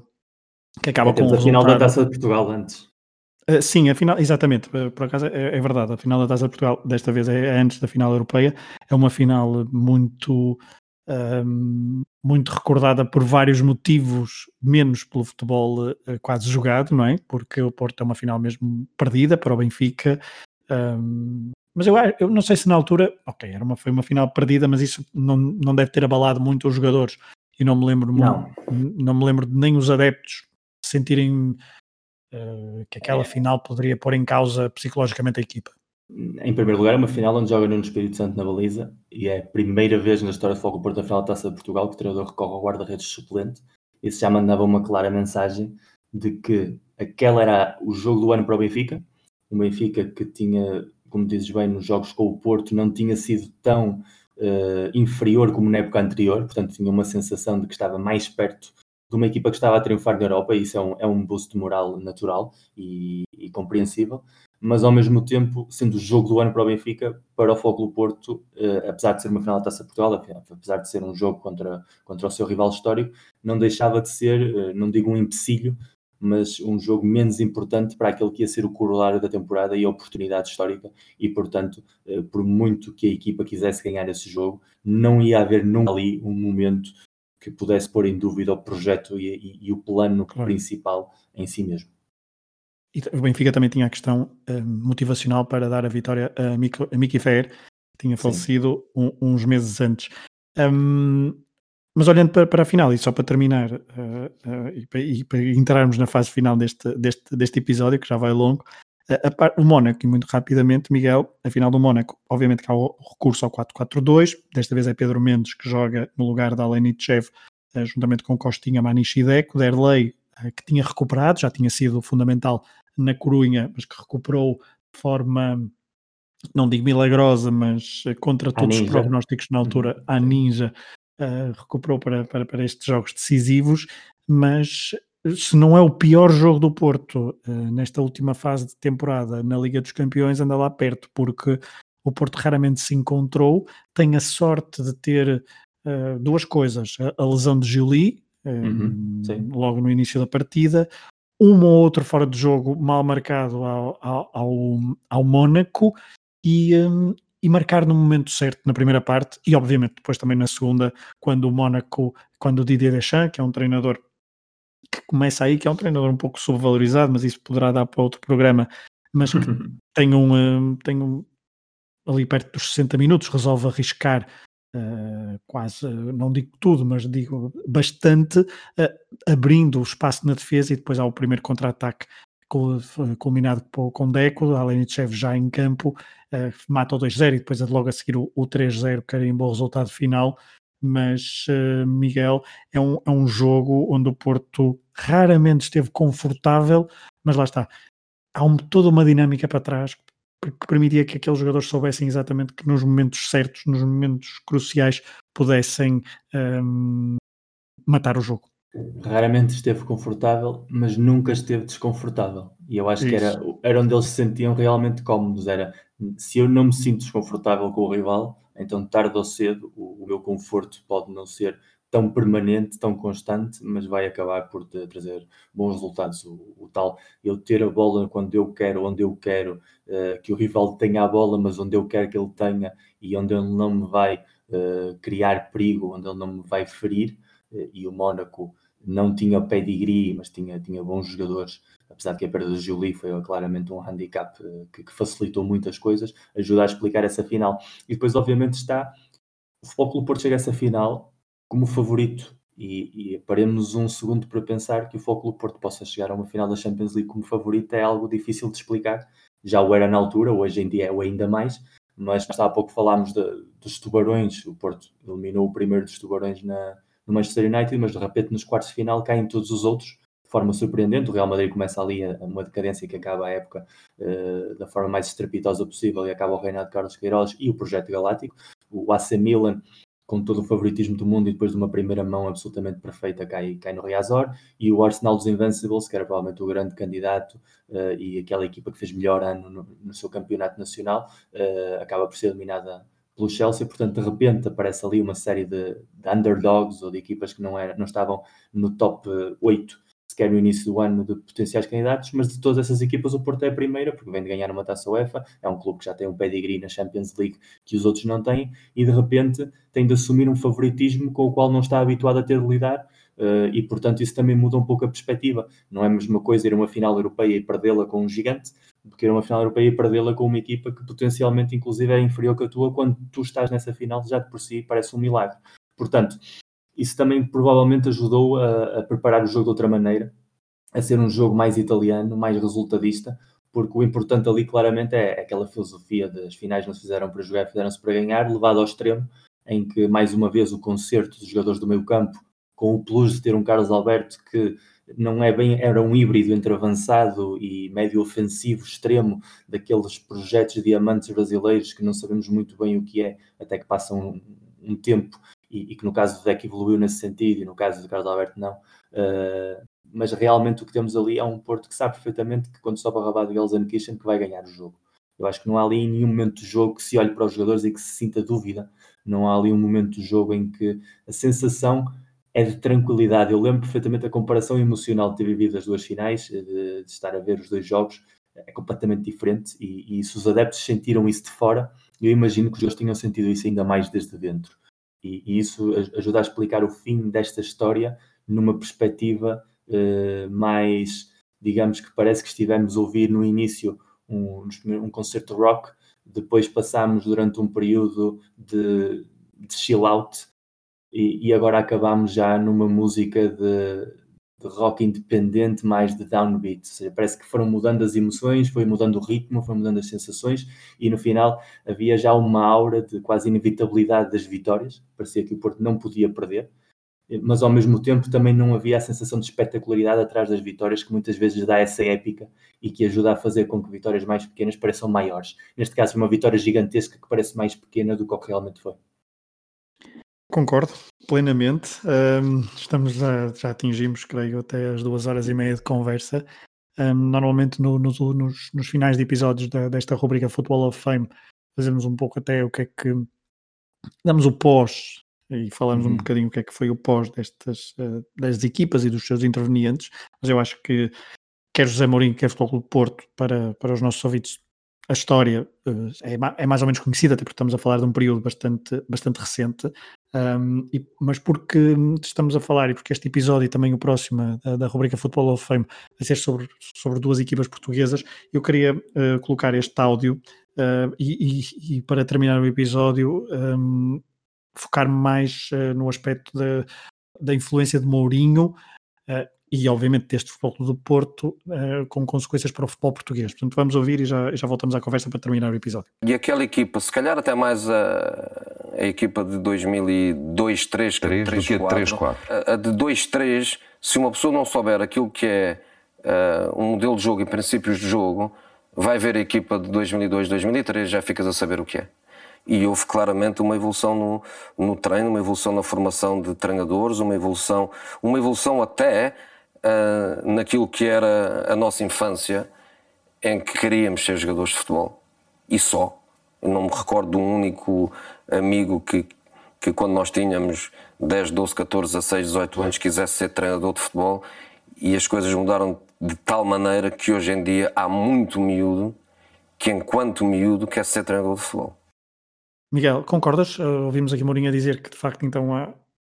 passou-se a querer ser treinador em vez de jogador. Achas que este aqui é o, é o, é foi aqui o, o elemento-chave, o elemento de mudança, que a partir daqui, de facto, Mourinho passou a ser eh, quase como um popstar em Portugal, eh, como nunca tinha havido um treinador até então? Mourinho como, como símbolo da geração futebol manager, digamos assim, uh, que, era um, que era o jogo que precisamente nessa época estava a atingir o, o seu apogeu e que no fundo é representante de uma corrente que, que, era, que é mais além de Portugal e basta lembrar que paralelamente quase estava Rafa Benítez a fazer uma história parecida no futebol espanhol e que depois iam surgir outros treinadores noutras latitudes que também tinham um background mais parecido com o seu, distante dessa, dessa linhagem de antigos jogadores de mais ou menos êxito ou com um perfil mediático mais ligado ao jogo como jogador antes da sua etapa como treinador. E, e realmente o, o, ego de Mourinho, obviamente, que gosta de, de recordar isso e é inequívoco que houve ali, não a sensação de que as pessoas queiram deixar de ser jogadores de futebol para passar a ser treinadores de futebol. O que passou a haver foi provavelmente a consciencialização de que quando tu sabes que não vais ser um, um grande jogador de futebol, mas gostas muito do jogo, mas vives o jogo e entendes o jogo, tens outra via, que é uma via que podes explorar e que até então estava praticamente vedada, porque para chegares lá tinhas de ter sido jogador de futebol. E Carlos Queiroz abriu isso, não? eu acho que nesse sentido é, é bastante esquecido o papel que Queiroz teve em ser o primeiro a dar o, a importância que as pessoas de educação física e que as pessoas que, que vinham de uma área que não era diretamente o jogo, o jogado, tinham. E, e Mourinho levou isso, obviamente, a um, a um, grau diferente de mediatismo, porque teve o êxito que, que Queiroz não teve e que quase nenhum treinador da sua geração teve, que foi demonstrar que não só pode chegar a ser treinador, como pode chegar a ser o melhor treinador. E, e sem ter tido um, um passado uh, como um grande jogador de futebol, se bem que Mourinho foi jogador de futebol, e sobretudo viveu num ambiente de futebol desde pequeno, que não é a mesma coisa de não ter vivido o futebol, não estar empapado de futebol, e também chegou ao futebol porque, obviamente, a, a relação emocional que, que, a família dele tinha, sobretudo o pai, com Manuel Fernandes, abriu-lhe uma porta e, e, depois aí sucessivamente foram-se dando consequências que, que, ele soube aproveitar muito bem, mas não era uma pessoa totalmente alheia ao mundo do futebol. O que, o que Mourinho trouxe, eh, sobretudo nesse sentido, foi a consciencialização do, do, papel do treinador no futebol do século XXI, eh, um pouco a figura do manager recuperada, depois de um período de muitos anos em que o foco estava nos jogadores, eh, o futebol quando muda no século XX, e, e, eu disse isso na altura, quando falámos do, do Euro 2000, era um futebol sobretudo de jogadores, de individualidades, de talento individual, mas a partir da mudança de século, claramente passa a ser um futebol de sistemas, um futebol de ideias de jogo, um futebol de, de modelos, e os treinadores ganham um protagonismo que até então estava reservado só àquelas figuras mais emblemáticas icónicas, mas que o conseguiam desde o caráter, como podiam ser um Alex Ferguson, um Arrigo Sacchi ou um Jan Cruyff, e que quase todos eles tinham um passado como jogador importante dentro do seu contexto. E, e o século XXI vai trazer outra visão, outra visão treinadora, mas sobretudo, à parte disso, recordando, recordando o papel de Mourinho e a importância que teve no futebol português e, e no futebol do Porto, a mim foi a mudança de mentalidade também na forma como se vivia o jogo. Uh, o futebol português nos anos 80 teve uma intensidade de rivalidade muito grande uh, entre Porto e Benfica, sobretudo. Isso foi uma escalada uh, nos anos seguintes e, e, a realidade, e a crispação e a realidade à volta. Mas, sobretudo, uh, havia a sensação de que era preciso recorrer a muita gente de fora para trazer qualidade, e daí muitos treinadores campeões nacionais tenham sido estrangeiros, por um lado, mas por outro lado, trouxe um, uma autoconfiança que eu acho que faltava às figuras do futebol português. E eu acho que isso explica muito bem o que é o futebol português século XXI. Autoconfiança. Eu acho que o que fracassou, por exemplo, na geração de 80, nas finais perdidas pelo Benfica, eh, na geração de jogadores do, do futebol dos anos 80, de Saltilho, e, e, toda a dinâmica que se arrastou nos anos 90, que castigou muito a geração de ouro, onde havia, parecia, mais talento do que confiança em si mesmos, que também depois se aplicava às equipas na Europa, com o Mourinho começa a haver uma mudança de mentalidade, depois provavelmente a nível de jogo, Cristiano Ronaldo também traga isso a nível dos jogadores, essa mentalidade ganhadora a qualquer custo eh, que não existia. E, e Mourinho é muito isso. E a, a famosa declaração de, de, Mourinho de sei que vou ser campeão uh, em condições normais e sei que em condições normais também não vou ser campeão. Não havia essa autoconfiança no discurso do futebol português em nenhum sentido. E, e, antes de gravar este programa, falando com, com os meus grandes amigos da Culpa do Cavani, para falar sobre o foco do Porto, é, é o oráculo para mim, uh, perguntava-lhes quando eles pensam em Mourinho, os anos Mourinho, quais são os momentos que lhe vêm à cabeça mais, e foi unânime entre os três, uh, houve recordações daquele momento do, do jogo Panathinaikos que falámos nas antas, mas essa frase é o que melhor representa a passagem de Mourinho, não só pelo que Mourinho consegue de títulos, mas sobretudo porque como muda a mentalidade, como falámos no início no contexto que o Porto estava a entrar numa época de depressão, de fim de ciclo, que se dava a sensação de que mais tarde ou mais cedo Pinto Costa deixaria de ser presidente, ou que uh, o, o clube ia derivar naquilo que tinha sido antes da sua chegada, mas acho que Mourinho vem-lhe dar o boost injetar uma aura que permitiu prolongar esse processo muitíssimos mais anos do que se calhar na altura se esperava, porque apesar do hiato que há no ano da sua saída, uh, posterior à sua saída, que revola à volta de muitas coisas, depois o Porto parte para um novo tetracampeonato e depois para um ciclo de três anos com mais título europeu à mistura. E, e, de certa maneira também a própria autoconfiança que o Benfica conseguiu com Jorge Jesus também advém dessa escola de pensamento que era algo que faltava também na, naquela, naquele paralelo uh, em Lisboa e de certa maneira Mourinho traz esse amor próprio de que se carecia e traz um pouco essa sensação de que tudo é possível e que não há, não há impossíveis no futebol Uh, sejamos portugueses, sejamos adeptos do Porto, do Benfica, uh, vinhamos de ser jogadores de elite ou vinhamos de ser jogadores das distritais, se há talento, se há vontade e se há trabalho,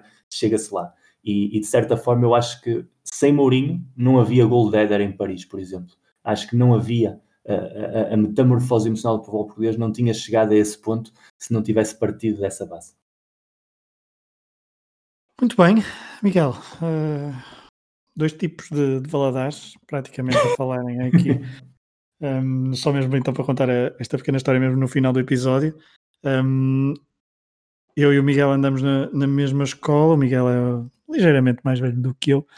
uh, sem o saber, pouquinho, sem o, sem o sabermos na altura, obviamente, e só, só nos últimos anos, até por causa do, do Matraquilhos, é que, é, que temos, é que temos falado. Mas na altura o Miguel andava no nono, eu andava no quinto, e uh, Miguel, tu defrontaste um futuro campeão europeu, não é? Sim, porque aqui já ouvimos várias vezes o Rui falar do seu passado como jogador, e, e por uma vez posso, posso eu meter uma medalha ao peito que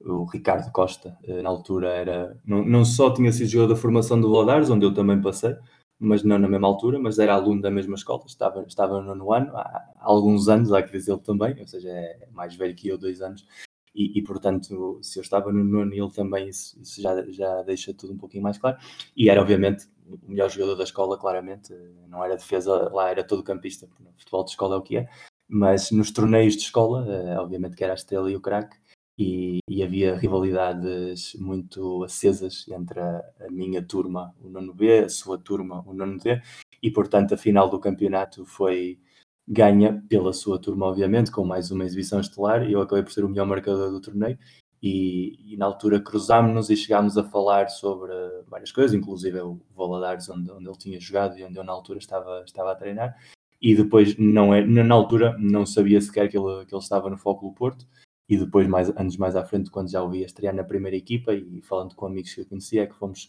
dando conta dessa realidade e depois vendo que é, que é um jogador que não só ganha uma taça UEFA, mas Champions League, esteve em vários mundiais, uh, posso ter o orgulho de dizer que, que, joguei contra ele, que lhe ganhei alguns duelos, que lhe consegui fazer algumas cuecas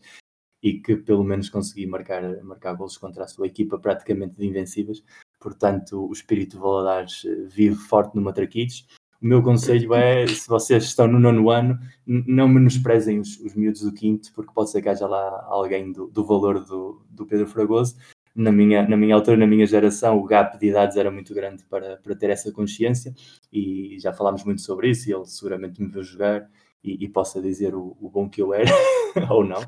Mas, mas Crack, é, é, cabeça. Um, Diagonais completamente, perfeito. Completamente, um internacional falhado. Uh, mas uh, essencialmente isso o que ajuda a explicar o que é que, que esse Porto era um Porto mesmo de bairro, era mesmo um Porto onde todos nós falámos aqui de que muitos jogadores vieram do, do futebol português e portanto vinham de, de meios pequenos, mas é que era um Porto ainda de muitos jogadores da casa. E, e Ricardo Costa, como Ricardo Carvalho, como, como antes tinham sido, Jorge Costa, Vitor Bahia, uh, eram jogadores dali, jogadores que sentiam muitíssimo a camisola, eram adeptos ao mesmo tempo que eram jogadores. E isso para mim também ajuda a explicar o êxito desta geração uh, havia uma comunhão e uma identidade, e eu continuo a achar que em, que em, países periféricos, como é o caso de Portugal, que em clubes de países periféricos, como é o caso do Foco do Porto, é muito importante não perder essa identidade, é muito importante que os balneários tenham essas referências, tenham esses jogadores que passaram pelas escolas da, das redondezas, que criam essas narrativas que depois se contam ao longo dos anos e que depois se mitificam uh, e que ajudam também a criar esses laços emocionais. E, e quando estamos a falar do mundo de superligas e, e mundo de, de, consumismo e de, de entretenimento, é preciso lembrar que o futebol é identidade. Antes de tudo, antes de competição e de entretenimento, o futebol só existe como fenómeno porque é um, é um desporto identitário. E, e, a identidade que, que, na altura eu tinha como adolescente portista de jogar contra outro adolescente portista, independentemente de ele jogar ou não no Porto, eh, já explica que havia ali um, uma corrente de, de, amor coletivo que ajudou também a empurrar a equipa em muitos momentos, inclusive nesses dois anos e meio, e ao mesmo tempo explica porque é que em determinados momentos de máxima tensão os jogadores vão buscar aquele plus emocional que os liga à camisola. E o Ricardo Costa é obviamente um dos, um dos melhores exemplos dessa geração eh, que explica também que o Porto ganhou e o Porto foi Porto, ou o Porto é Porto, porque muitas vezes se alimenta de si mesmo. E quando te alimentas de ti mesmo neste sentido positivo, é muito mais fácil ganhar e, e sobretudo, é muito mais divertido. E bom, Vamos pôr um ponto final neste, neste episódio. Uh, se o Miguel ainda tiver força, vai falar só um bocadinho comigo de outras, de outras coisas para o extra, uh, exclusivo para patronos do Hemisfério Desportivo. Miguel, foi um gosto enorme fazer esta, esta viagem de mais de duas horas e meia pelo Porto de uh, José Mourinho 2002-2004. Certamente houve muitas coisas que foram, ficaram por, por dizer. Um, mas pronto, foi, foi o possível, foi a viagem, foi a viagem possível nesta. nesta acho, que não, acho que não nos aturou mais tempo, portanto também não, não vale Exato, é isso mesmo. Nem, nem, o brinco, nem o brinco, nem o brinco. um abraço para o brinco. E um abraço para todos que estiveram desse lado, um abraço para ti, Miguel. Foi mais uma rubrica Football of Fame. No próximo mês voltaremos com outra equipa portuguesa, se tudo assim, se tudo correr como, como previsto. Football of Fame, então, a rubrica que pretende falar sobre equipas que ficaram imortalizadas na história do futebol. Nestes dois meses vamos falar de futebol português. Primeiro foi, então, o Futebol do Porto de José Mourinho Matraquilhos, projeto podcast do projeto Hemisfério Desportivo. Um abraço a todos e até à próxima. Vai agora isolar-se para o golo. Vamos para o golo, Porto. Vamos, vamos. Deco vai fazer. Vai fazer o golo. Atira, golo!